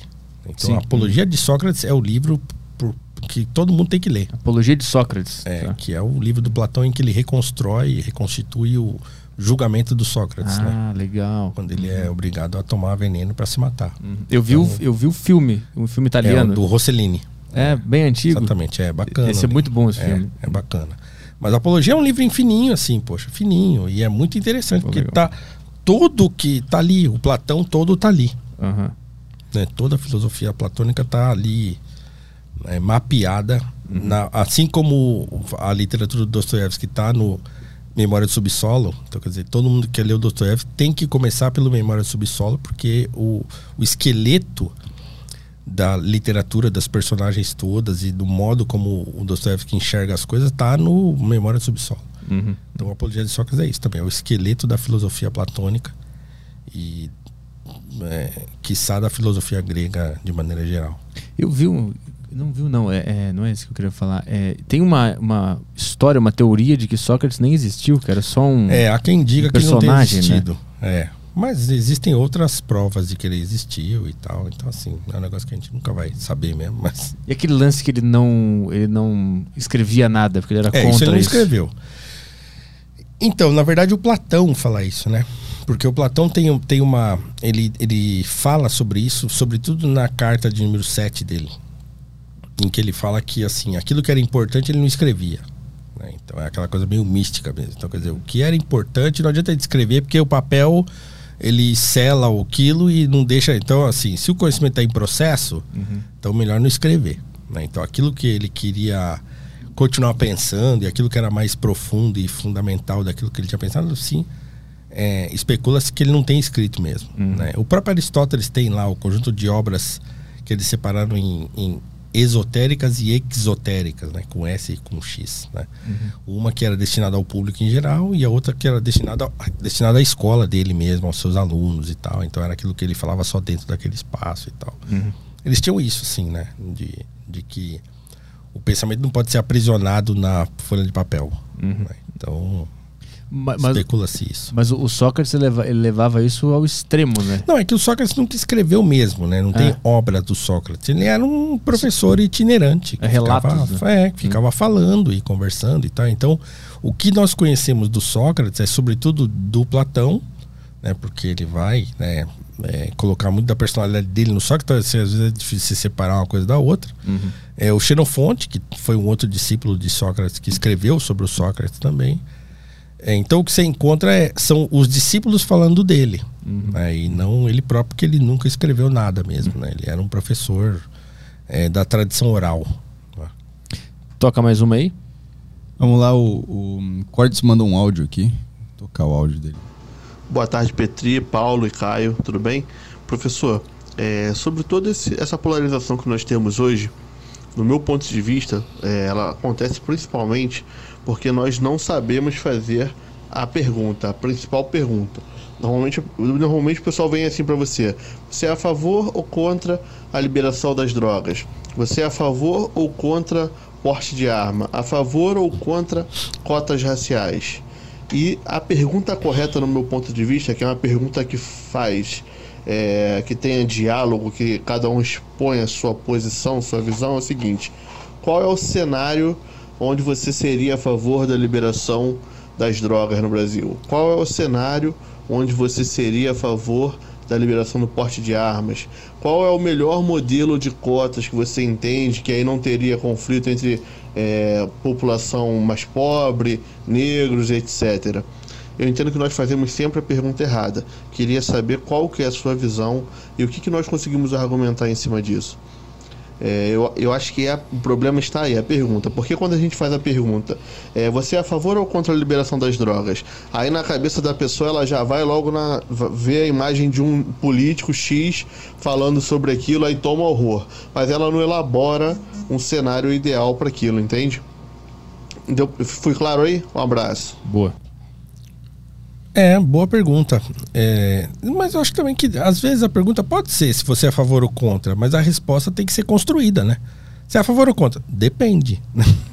Como assim? Favor ou contra em que sentido? Né? Então hum. aí é, é, porque as pessoas são instadas a responder sim ou não. Né? E, e, a internet é essa coisa louca, né? Então ou você é a favor ou você é contra. Então não tem meio termo do, do, do negócio não tem um, um, equilíbrio, não tem um. Você não consegue construir uma argumentação a respeito daquilo que você pensa. Então, tudo bem, a pergunta poderia ser melhor formulada? Ah, até poderia. Mas a resposta também, né? Então hum. você também não precisa responder a ferro e fogo tudo que te pergunta. Você pode falar, não sei. E às vezes tu nem precisa ter opinião também. Né? É, não, não sei. Eu não sei isso aí. é. É, ou, ah, vou pensar, falo depois. Ah, não. Aí, como você mesmo disse aí, nós, quem que é o meu nome dele mesmo? É o hum, Cortes. Cortes. Cortes. Ah, então, como, como você disse aí, né, pode ser que a pergunta seja melhor formulada, né? Ah, em que cenário você e tal.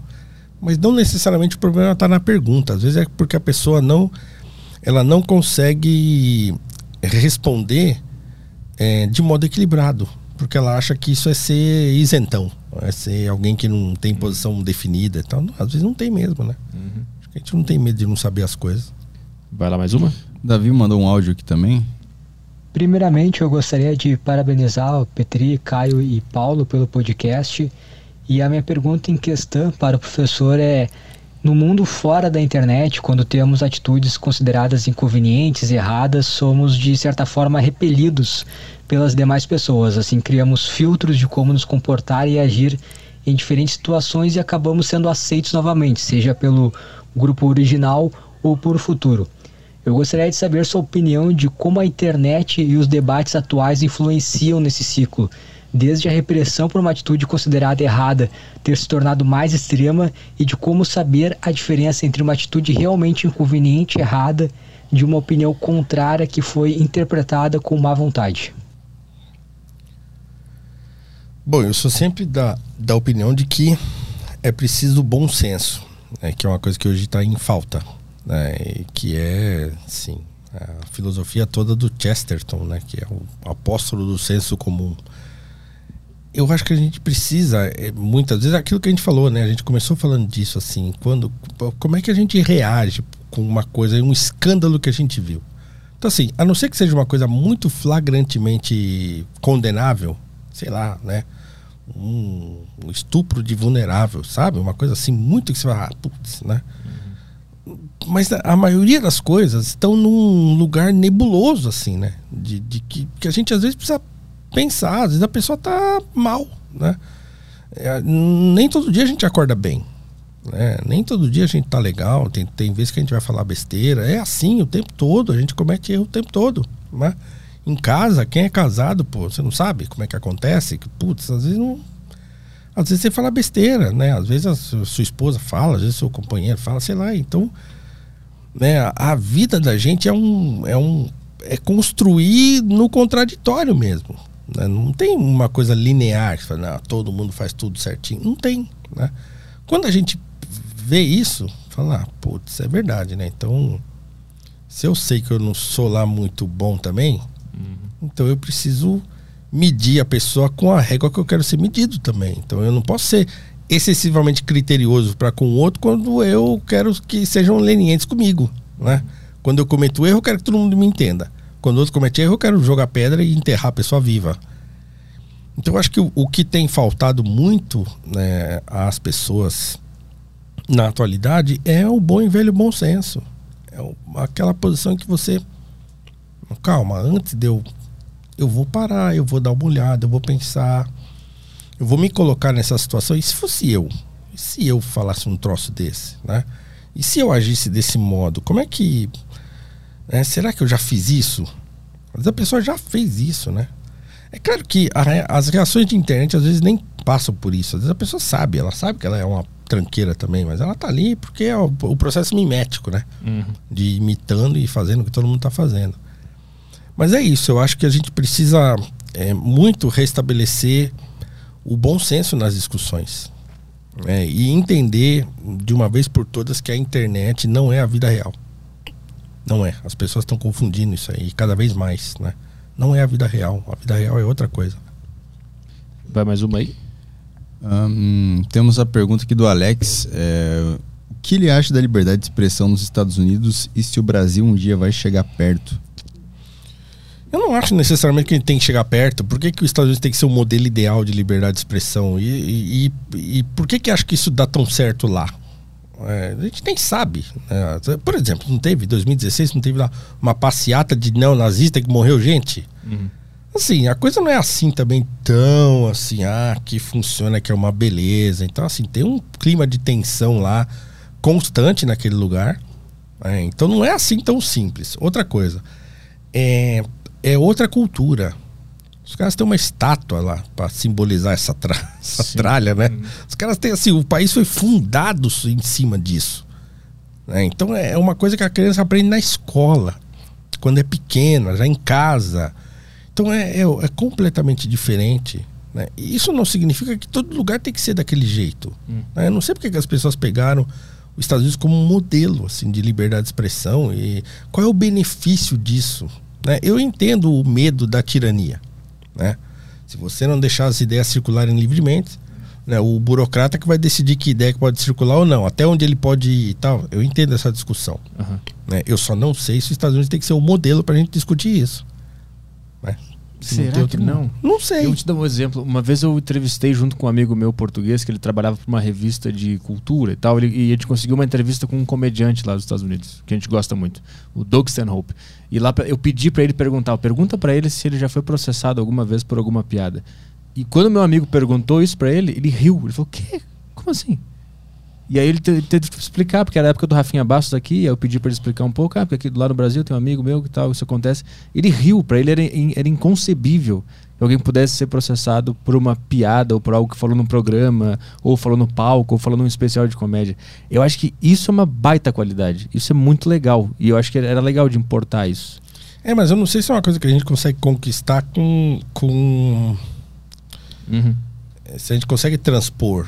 Ah, sim. É. Eu, não tem Nós temos uma tradição autoritária que a coisa é toda É. errada, né? Sim. Aqui é tudo Uhum. atrapalhado, assim. Então, pra gente chegar nisso aí, tem um monte de coisa antes. Sim, né? concordo. que a gente precisa aprender, né? Então, assim, o, o brasileiro cada vez mais individualista, assim. Então, eu não sei é, se a gente conseguiria transportar. Eu, é, me agrada que seja assim. Né? Tudo bem. É, eu, sempre, eu tenho um mote que né, a liberdade é um direito radical mesmo. Inclusive de ser preterido, de ser xingado e coisa e tal. Ah, tá bom. Mas para chegar nesse nível de liberdade e tal, eu acho que tem outras coisas que a gente precisa assimilar antes. É, e, e que não necessariamente a gente assimilou. Mas tipo é, o quê, é por cultura, exemplo? é cultural. Então, sei lá. é, também eu, eu- eu também já não sou daqueles caras que pensam assim, ah, o Brasil é o país do jeitinho, nenhum lugar tem jeito. Todo lugar tem, né? Todo Sim. lugar tem essa coisa de, tá, de levar vantagem e tal, mas eu acho que isso no Brasil é, é, é muito. tá muito mais visível do que em qualquer outro lugar. né? Então é essa coisa da cultura do jeitinho, parece que aqui tem um. Ela é o que se sobressai dentro da nossa cultura geral. né? Então aí eu já vejo um problema. Né? Porque é, essa liberdade irrestrita, ela precisa é, ser cultivada num terreno de respeito muito grande Uhum. né, num terreno de, de alteridade muito grande. De você enxergar o outro, se enxergar no outro, de, de solidariedade muito grande. Então, tem que haver um respeito da sociedade para com si própria, um senso de identidade, por exemplo, que nós não temos. A gente estava falando né, antes da questão da história do Brasil, que os alunos saem da escola com raiva de- do Brasil, de ser brasileiro. É, aqui no Brasil todo mundo quer ser outra coisa. Ah, eu sou descendente de italianos. Ah, eu sou descendente de alemães. Ah, meu nome é Schubschaffen e tal. Por quê? Porque meu avô era alemão lá de não sei da onde e tal. Então todo mundo fica tentando de escapar de ser cafuso, de ser mameluco, de ser brasileiro, né? Todo mundo tenta arrumar um outro lugar para ser origem, né? Então quer dizer, nós não temos sequer um senso de identidade.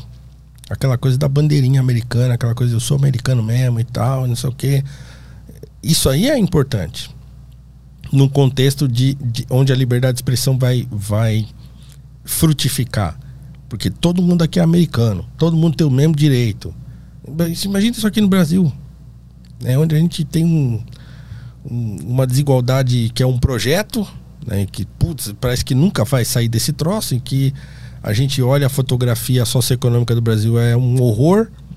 né, e- então a gente tem tantos problemas é, estruturais mesmo, assim, mais complexos para resolver, que eu não sei quando que a gente consegue chegar nesse nessa coisa da liberdade de expressão.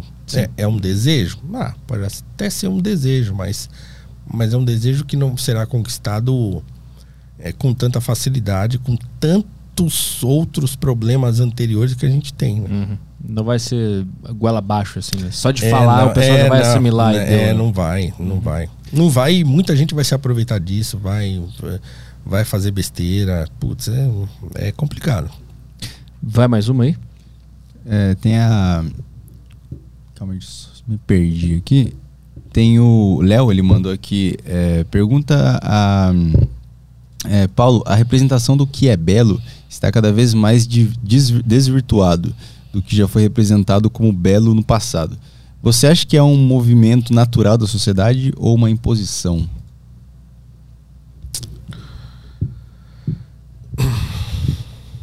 É, bo- bom, eu, eu- não sei se é uma imposição, mas é, é uma coisa assim. Essa ideia de que o belo é qualquer coisa é um negócio top-down, né?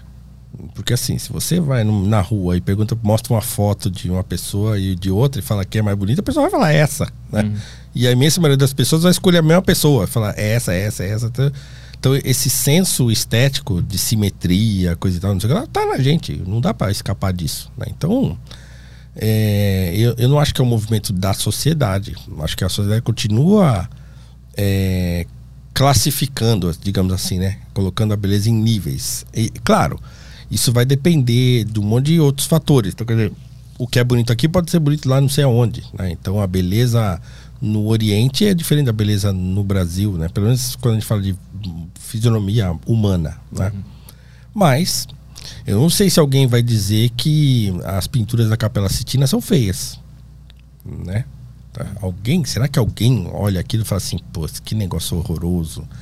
Eu acho que não, né? Ninguém sem consciência vai achar aquilo que é feio. Ou, ou a, a Vênus, né? Do Botticelli, né? Nascimento de Vênus. Ninguém olha aquilo e fala, ah, coisa horrorosa, tal. Não. Mas tem coisa que todo mundo olha também e fala assim, putz, que coisa feia do caramba, que coisa horrorosa, né? Então eu acho que tem sim essas coisas. A gente classifica naturalmente essas coisas. né? É claro que a gente precisa ter um, um certo cuidado de não.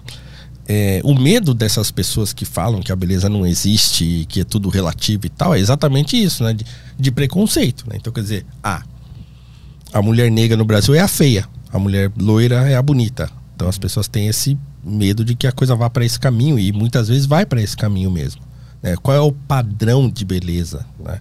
E aí estabelece que o padrão de beleza é a mulher loira, cabelo lo- liso e tal, olho verde, não sei o quê. Então, assim, a gente precisa tomar esse cuidado de não cair nesse, hum, nesse nessa discriminação boboca, né? Achando que o, o juízo de gosto ou o juízo é, daquilo que você acha que é agradável para você é a tônica de tudo, né? Ou uma coisa imposta, por exemplo, pela, pela mídia, né? Pela novela, pelo, pelo filme, pelo, pela, pelo propaganda de televisão.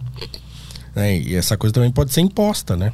Pode ser em- empurrada até que todo mundo assimile aquilo como sendo bonito e o outro feio. Então, mas, mas o próprio ser humano tem capacidade de fazer esse tipo de avaliação, né? De, de, de um nível de beleza que é objetivo e fora aquilo que é subjetivo mesmo. Uhum. Então eu acho que não é tanto o movimento da sociedade, não. Eu acho que está mais dentro de, um, de uma reivindicação do multiculturalismo, né? dessa teoria de que tenta fazer as culturas equivalerem para escapar do preconceito. Uhum. Tá. Vai mais uma aí? Beleza, tem a do Luiz aqui. É, boa tarde, Petri, Caio e professor Paulo. Gostaria de saber o que o professor acha do ensino de filosofia realizado no ensino básico e nas faculdades brasileiras. Em quais pontos poderia melhorar? Um abraço a todos. Bom, então, eu acho que o, que o, o currículo é, é, o currículo é ruim, porque o currículo é um currículo de história da filosofia, e eu acho que filosofia no ensino básico não deveria ser história da filosofia talvez passar por isso em um ano, sei lá, não sei. Mas deveria estar focada né, a disciplina em, em ensinar o adolescente a pensar. Né? E, e, nem falo assim, nem gosto daquele termo pensamento crítico, né? Uhum. Ah, porque eu acho que não é isso, assim. Se tiver pensamento já é bom pra caramba, não precisa ser crítico, né? É, ou, ou até se é um pleonasmo, porque o Sim. pensamento já é uma, uma, uma, uma distinção, né? E de certo modo já é crítico, porque você distingue. Né? Uhum. Então, eu acho que a ideia de pensamento crítico já vem da modernidade, da coisa da, de, de, da crítica pela crítica e tal. Mas eu acho isso, eu acho que assim, o currículo às vezes pisa na bola aí, por quê? Porque o currículo é formulado com base na história da filosofia.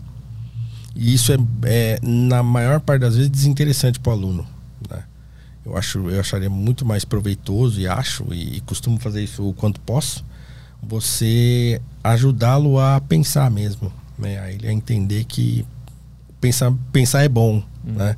E pensar e nos livra de um monte de problemas se a gente para e pensa um pouco e consegue avaliar as coisas e tal. Acho que esse é o caminho. Telegram foi, né? Telegram foi, eu pulei algumas coisas aqui, mas elas foram respondidas. Tem Boa. uma aqui na plataforma Deixa eu ler aqui, é do João Feitosa. Ele mandou, depois de muito tempo a gente recebendo na plataforma, ele mandou aqui: queria saber qual a opinião de vocês sobre o papel das substâncias psicoativas na evolução do pensamento humano. Petri, sempre vejo surgir o assunto ayahuasca e vejo muita desinformação. Meu sonho é ir aí falar sobre consagro a bebida há 15 anos. Hum. Interessante. O cara escreveu essa pergunta sob efeito. É, então. pra ver que não acaba com o cérebro do cara. Né? É. Ele recebeu essa pergunta do, é. do universo e entregou agora. É. eu, não, eu, não, sei. Eu não sei se, se, se isso tem. Se, se existe uma contribuição é, no desenvolvimento do pensamento humano das substâncias psicoativas, talvez na arte, talvez, mas. É, mas existe uma tese, né? Uma tese muito alternativa de que a consciência surgiu quando o macaco comeu um cogumelo. E esse cogumelo disparou um negócio no cérebro dele que ele entendeu que ele existia. Isso é uma tese muito alternativa, é muito legal. Eu já vi isso aí. Tem um documentário na Netflix sobre fungos que mostram esse. Ah, alguém falou pra eu assistir isso aí. É, isso é muito legal, é muito bom. É. E aí tem, eles dão uma atençãozinha a essa tese aí no meio do, do, do, documentário. E aí tem isso, né? Mas não é um pensamento em si, né? Mas é o como se desenvolveu a consciência, mas das explicações. É interessante, mas né, é uma especulação, assim, que até é legal, deve ser legal. Tinha que fazer um filme sobre isso. Não, no planeta dos macacos é isso, eles comem cogumelos no planeta dos macacos. Acho que antes de começar, antes de começar, eles comeram um monte e entenderam, puta, os caras estão sacaneando aqui. Exatamente.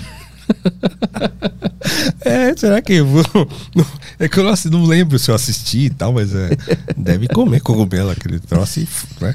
Mas eu não sei, sinceramente, eu não sei se, se, se existe isso. É, eu não acho que o Platão comia cogumelo, né? Também não sei, né? Eu tô dizendo aqui o que eu penso. É, mas era muito certinho para isso, talvez. É, não sei, sinceramente, não sei. Eu vou falar besteira aqui, eu vou falar. Vou até desrespeitar o sujeito que, que acredita nisso, né? Uhum. É, tem mais alguma coisa aí? Tem, tem uma no YouTube interessante aqui que eu acho que é bom para encerrar, se tiver mais alguma coisa aí. Tem mais, só mais uma aqui, que ah. é a opinião dele sobre a lei que foi aprovada na Colômbia da descriminalização. Discrimina, discrimina, discrimina. Como que é? Vai lá. Descriminalização? Ah, isso, exatamente. Do aborto. É, podendo abortar até seis meses de gestação. É, sua opinião sobre isso? Cara, eu sou um cristão, então assim, para mim o aborto é um negócio inconcebível, assim, pronto, é isso. Eu, não, eu, respondo como um cristão isso aí. Eu não sei na ciência, não sei, eu só sei que assim, uma criança de seis meses já é grande, né? Já, já responde a estímulo e tal, então já é uma pessoa. É, isso aí ninguém tem dúvida mais. Então assim, nós estamos matando uma pessoa. É, que não, assim, o, o pessoal do Planet Parenthood vai dizer não uma criança não nascida não tem direitos constitucionais, como a, a Hillary Clinton respondeu a essa pergunta várias vezes. Né? É, essa é a resposta que ela deu. Né? Se ela era a favor de aborto, por exemplo, aos nove meses. Ela falou: uma criança não nascida não tem direitos constitucionais. Então, quer dizer, não é gente. Uhum. Mas eu não acredito nisso, né? Então, quer dizer, uma, um, um, feto de seis meses já já está formado, já responde a estímulo e tal. Então, assim, já é uma vida ali. É, se não é um cidadão civil, é outra coisa, mas uma vida é. Então, eu, eu sou contra. Fechou aí? Fechou. Tem uma do Eduardo que ele mandou no, no chat do YouTube aqui que é interessante porque nos envolve. O que o Arthur e o professor Paulo pensam sobre a nova roupagem do Brasil Paralelo, visto que os dois são ex-colaboradores da empresa. Colaborador é um bom termo. é. Esse colaborador. Eu não sei, a minha. Eu trabalhei lá e depois caí fora e nunca mais me envolvi em nada, nunca mais vi nada. E foi isso. É isso, eu também. Fiz lá o primeiro documentário, o, o, na verdade o segundo deles, né? Que é o Brasil Última Cruzada. Depois eu fui convidado a gravar um curso lá da plataforma deles, que é um curso sobre arte, que não tem nada a ver com, também com política e tal, um curso sobre arte e imaginação. É, e também nunca mais vi nada, não falei nada com eles. Então, assim, eu acho que eles, que eles tomaram uma posição política muito, assim. É, como é que se diz? Como eu diria? Muito específica, digamos assim, né? Entendi. Uhum. E isso não é a minha praia, então quer dizer, eu nunca mais vi. Uhum. Trabalhando lá, eu virei comunista por um tempo. Inclusive. É. Inclusive, virei comunista na por reta, contraste. Na reta final, eu comecei a ler Marx e pensava, oh, acho que faz sentido isso aqui. Interessante esses caras. Stalin, legal. E aí eu fui embora. Eu saí. A mesma coisa acontece na faculdade de jornalismo, só que ao contrário, né? É, tu começa a virar conservador, é. começa a ver os, os caras. Os... Votar 17. Isso, os caras começam a votar 17. É foda, velho. É quando isso, quando tu tá num mais. grupo X, se tu, se tu for um, um, filho da puta, tu vai ser sempre o Y. Isso é, automaticamente tu vai virar o contrário. Uhum. E na reta final eu comecei a ler mesmo. Comecei a ver, porra, até que faz sentido esses comunistas. Esses caras são tão chatos, o que que dá vontade de ser comunista? Começou a fumar charuto. Comecei, eu usei a boina do, do Che Guevara e tal. Aí eu fui demitido, fiquei um tempo sendo comunista, aí a raiva passou e agora eu não sou nada. Ah, é. sim, aí. Eu sou um niilista, eu sou um Lenite. Esse foi o meu movimento pós-Brasil Paralelo. É isso aí, vamos mostrar o emblema? Opa, tá aqui. Emblema na tela. Opa! Boa. Legal, hein? Boa, boa, boa. Muito bom. Como é que o pessoal resgata lá? Peraí que eu acabei de soltar um QR Code da Insider aqui sem querer. Ah, mentira. Ô louco, ô louco. Piores camisetas do mundo. Sai daqui. É. Eu ia soltar o emblema, eu soltei um QR Code assim aqui. Não, não compra, não vai.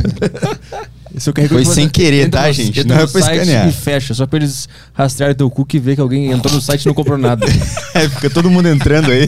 Só entra e fecha, só pra sacanear. Vamos bugar a estatística deles.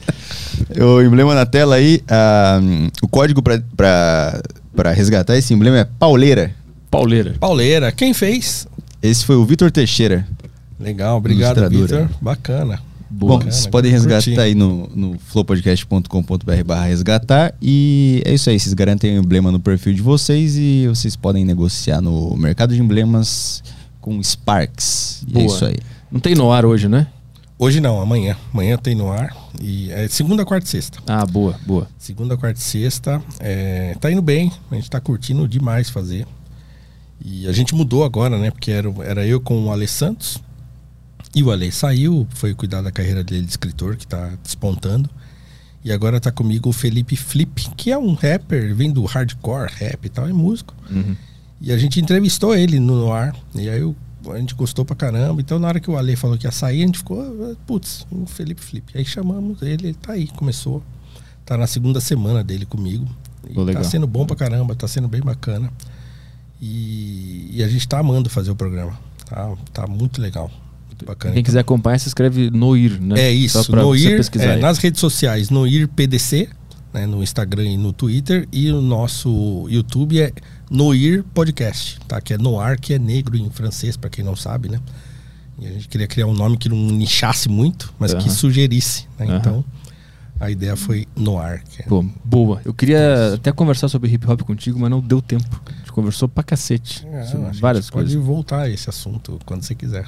Boa. É, Inclusive é um porque eu que eu assisti, assisti o documentário do Notorious Big. Ah, sim. E aí eu fiquei com isso na cabeça e não, não inseri o assunto porque tava muito bom todos os assuntos que a gente conversou aqui. Não, Então, estou, obrigado. Estou à disposição. Um dia a gente vem só pra conversar sobre isso. Legal, boa. eu quero entender toda essa história do rap, hip hop, os grandes artistas, tudo. Legal. Já escrevi bastante sobre isso, é um assunto que eu gosto muito, assim. Escrevi recentemente, inclusive, sobre o EP do Kamal e do Slim Rimografia, que são dois rappers da segunda geração. Fiquei muito impressionado, assim, com o EP que eles lançaram e até escrevi um artigo na Gazeta e tal. É um assunto que eu sempre volto, assim. Eu tenho coisas que eu acho fabulosas, assim. Tô- é um- uma coisa que eu ah, e- e ousei escrever um artigo na Gazeta que eu chamei hip hop de alta cultura. O pessoal né, arrancou a cabeça na cueca pela cabeça. Mas eu ousei e expliquei por quê. Por causa de um, de um reality que tem no, no Netflix, Hum. que é o Rhythm and Flow. É um reality de rap, né? Com, Aham. com os jurados, e eles fazem um campeonato mesmo, né? E, e- só que aí no meio tem as histórias, eles vão contando as histórias molecada e aquela criatividade, aquele negócio. Nossa, aquilo mexeu comigo de um jeito, assim. Uhum. Eu vi os últimos episódios assim, chorando, assim. né? Assim, É um negócio muito emocionante de ver. Pô, tem um negócio que eu vi lá no documentário do, do Big lá, que, que me chamou muita atenção, que ele, ele rimava daquele jeito porque ele tinha muita influência de jazz. E tinha um baterista que ele gostava pra cacete, que ele ouvia bastante, que fazia melodia na batida. E aí eles, no, no documentário eles colocam a batida do jazz E ele- e ele, e ele rimando, rimando. E aí tu É, percebe que ele, é que ele tá do- copiando. do- é. E é muito do caralho. Eu não sabia de nada disso. Muito legal. Mas aí a gente marca um só pra conversar sobre isso. Vamos que vamos. Então tá, valeu. Obrigado pela presença. Eu que agradeço, Petri. Obrigado. Foi bom pra caramba e tô à disposição aí. Você tem que ir lá também no Noir, hein? Vamos combinar. Vamos combinar. Fechou. Fechou. É isso aí. Obrigado, Ama- povo. Amanhã estamos de volta, né? Isso aí, com ideias radicais. Ideias radicais. Rafael Lima, né? Ele finalmente, finalmente vai É, sair. ficou, ficou. Levou um bom tempo pra acontecer, né? É. Desde a última vez que a gente marcou. É. Mas vai acontecer. Então amanhã estaremos aí. Conto com a audiência de todo mundo. Bom final de tarde. Um beijo na sua boca. Não, não era pra isso. Tchau, tchau.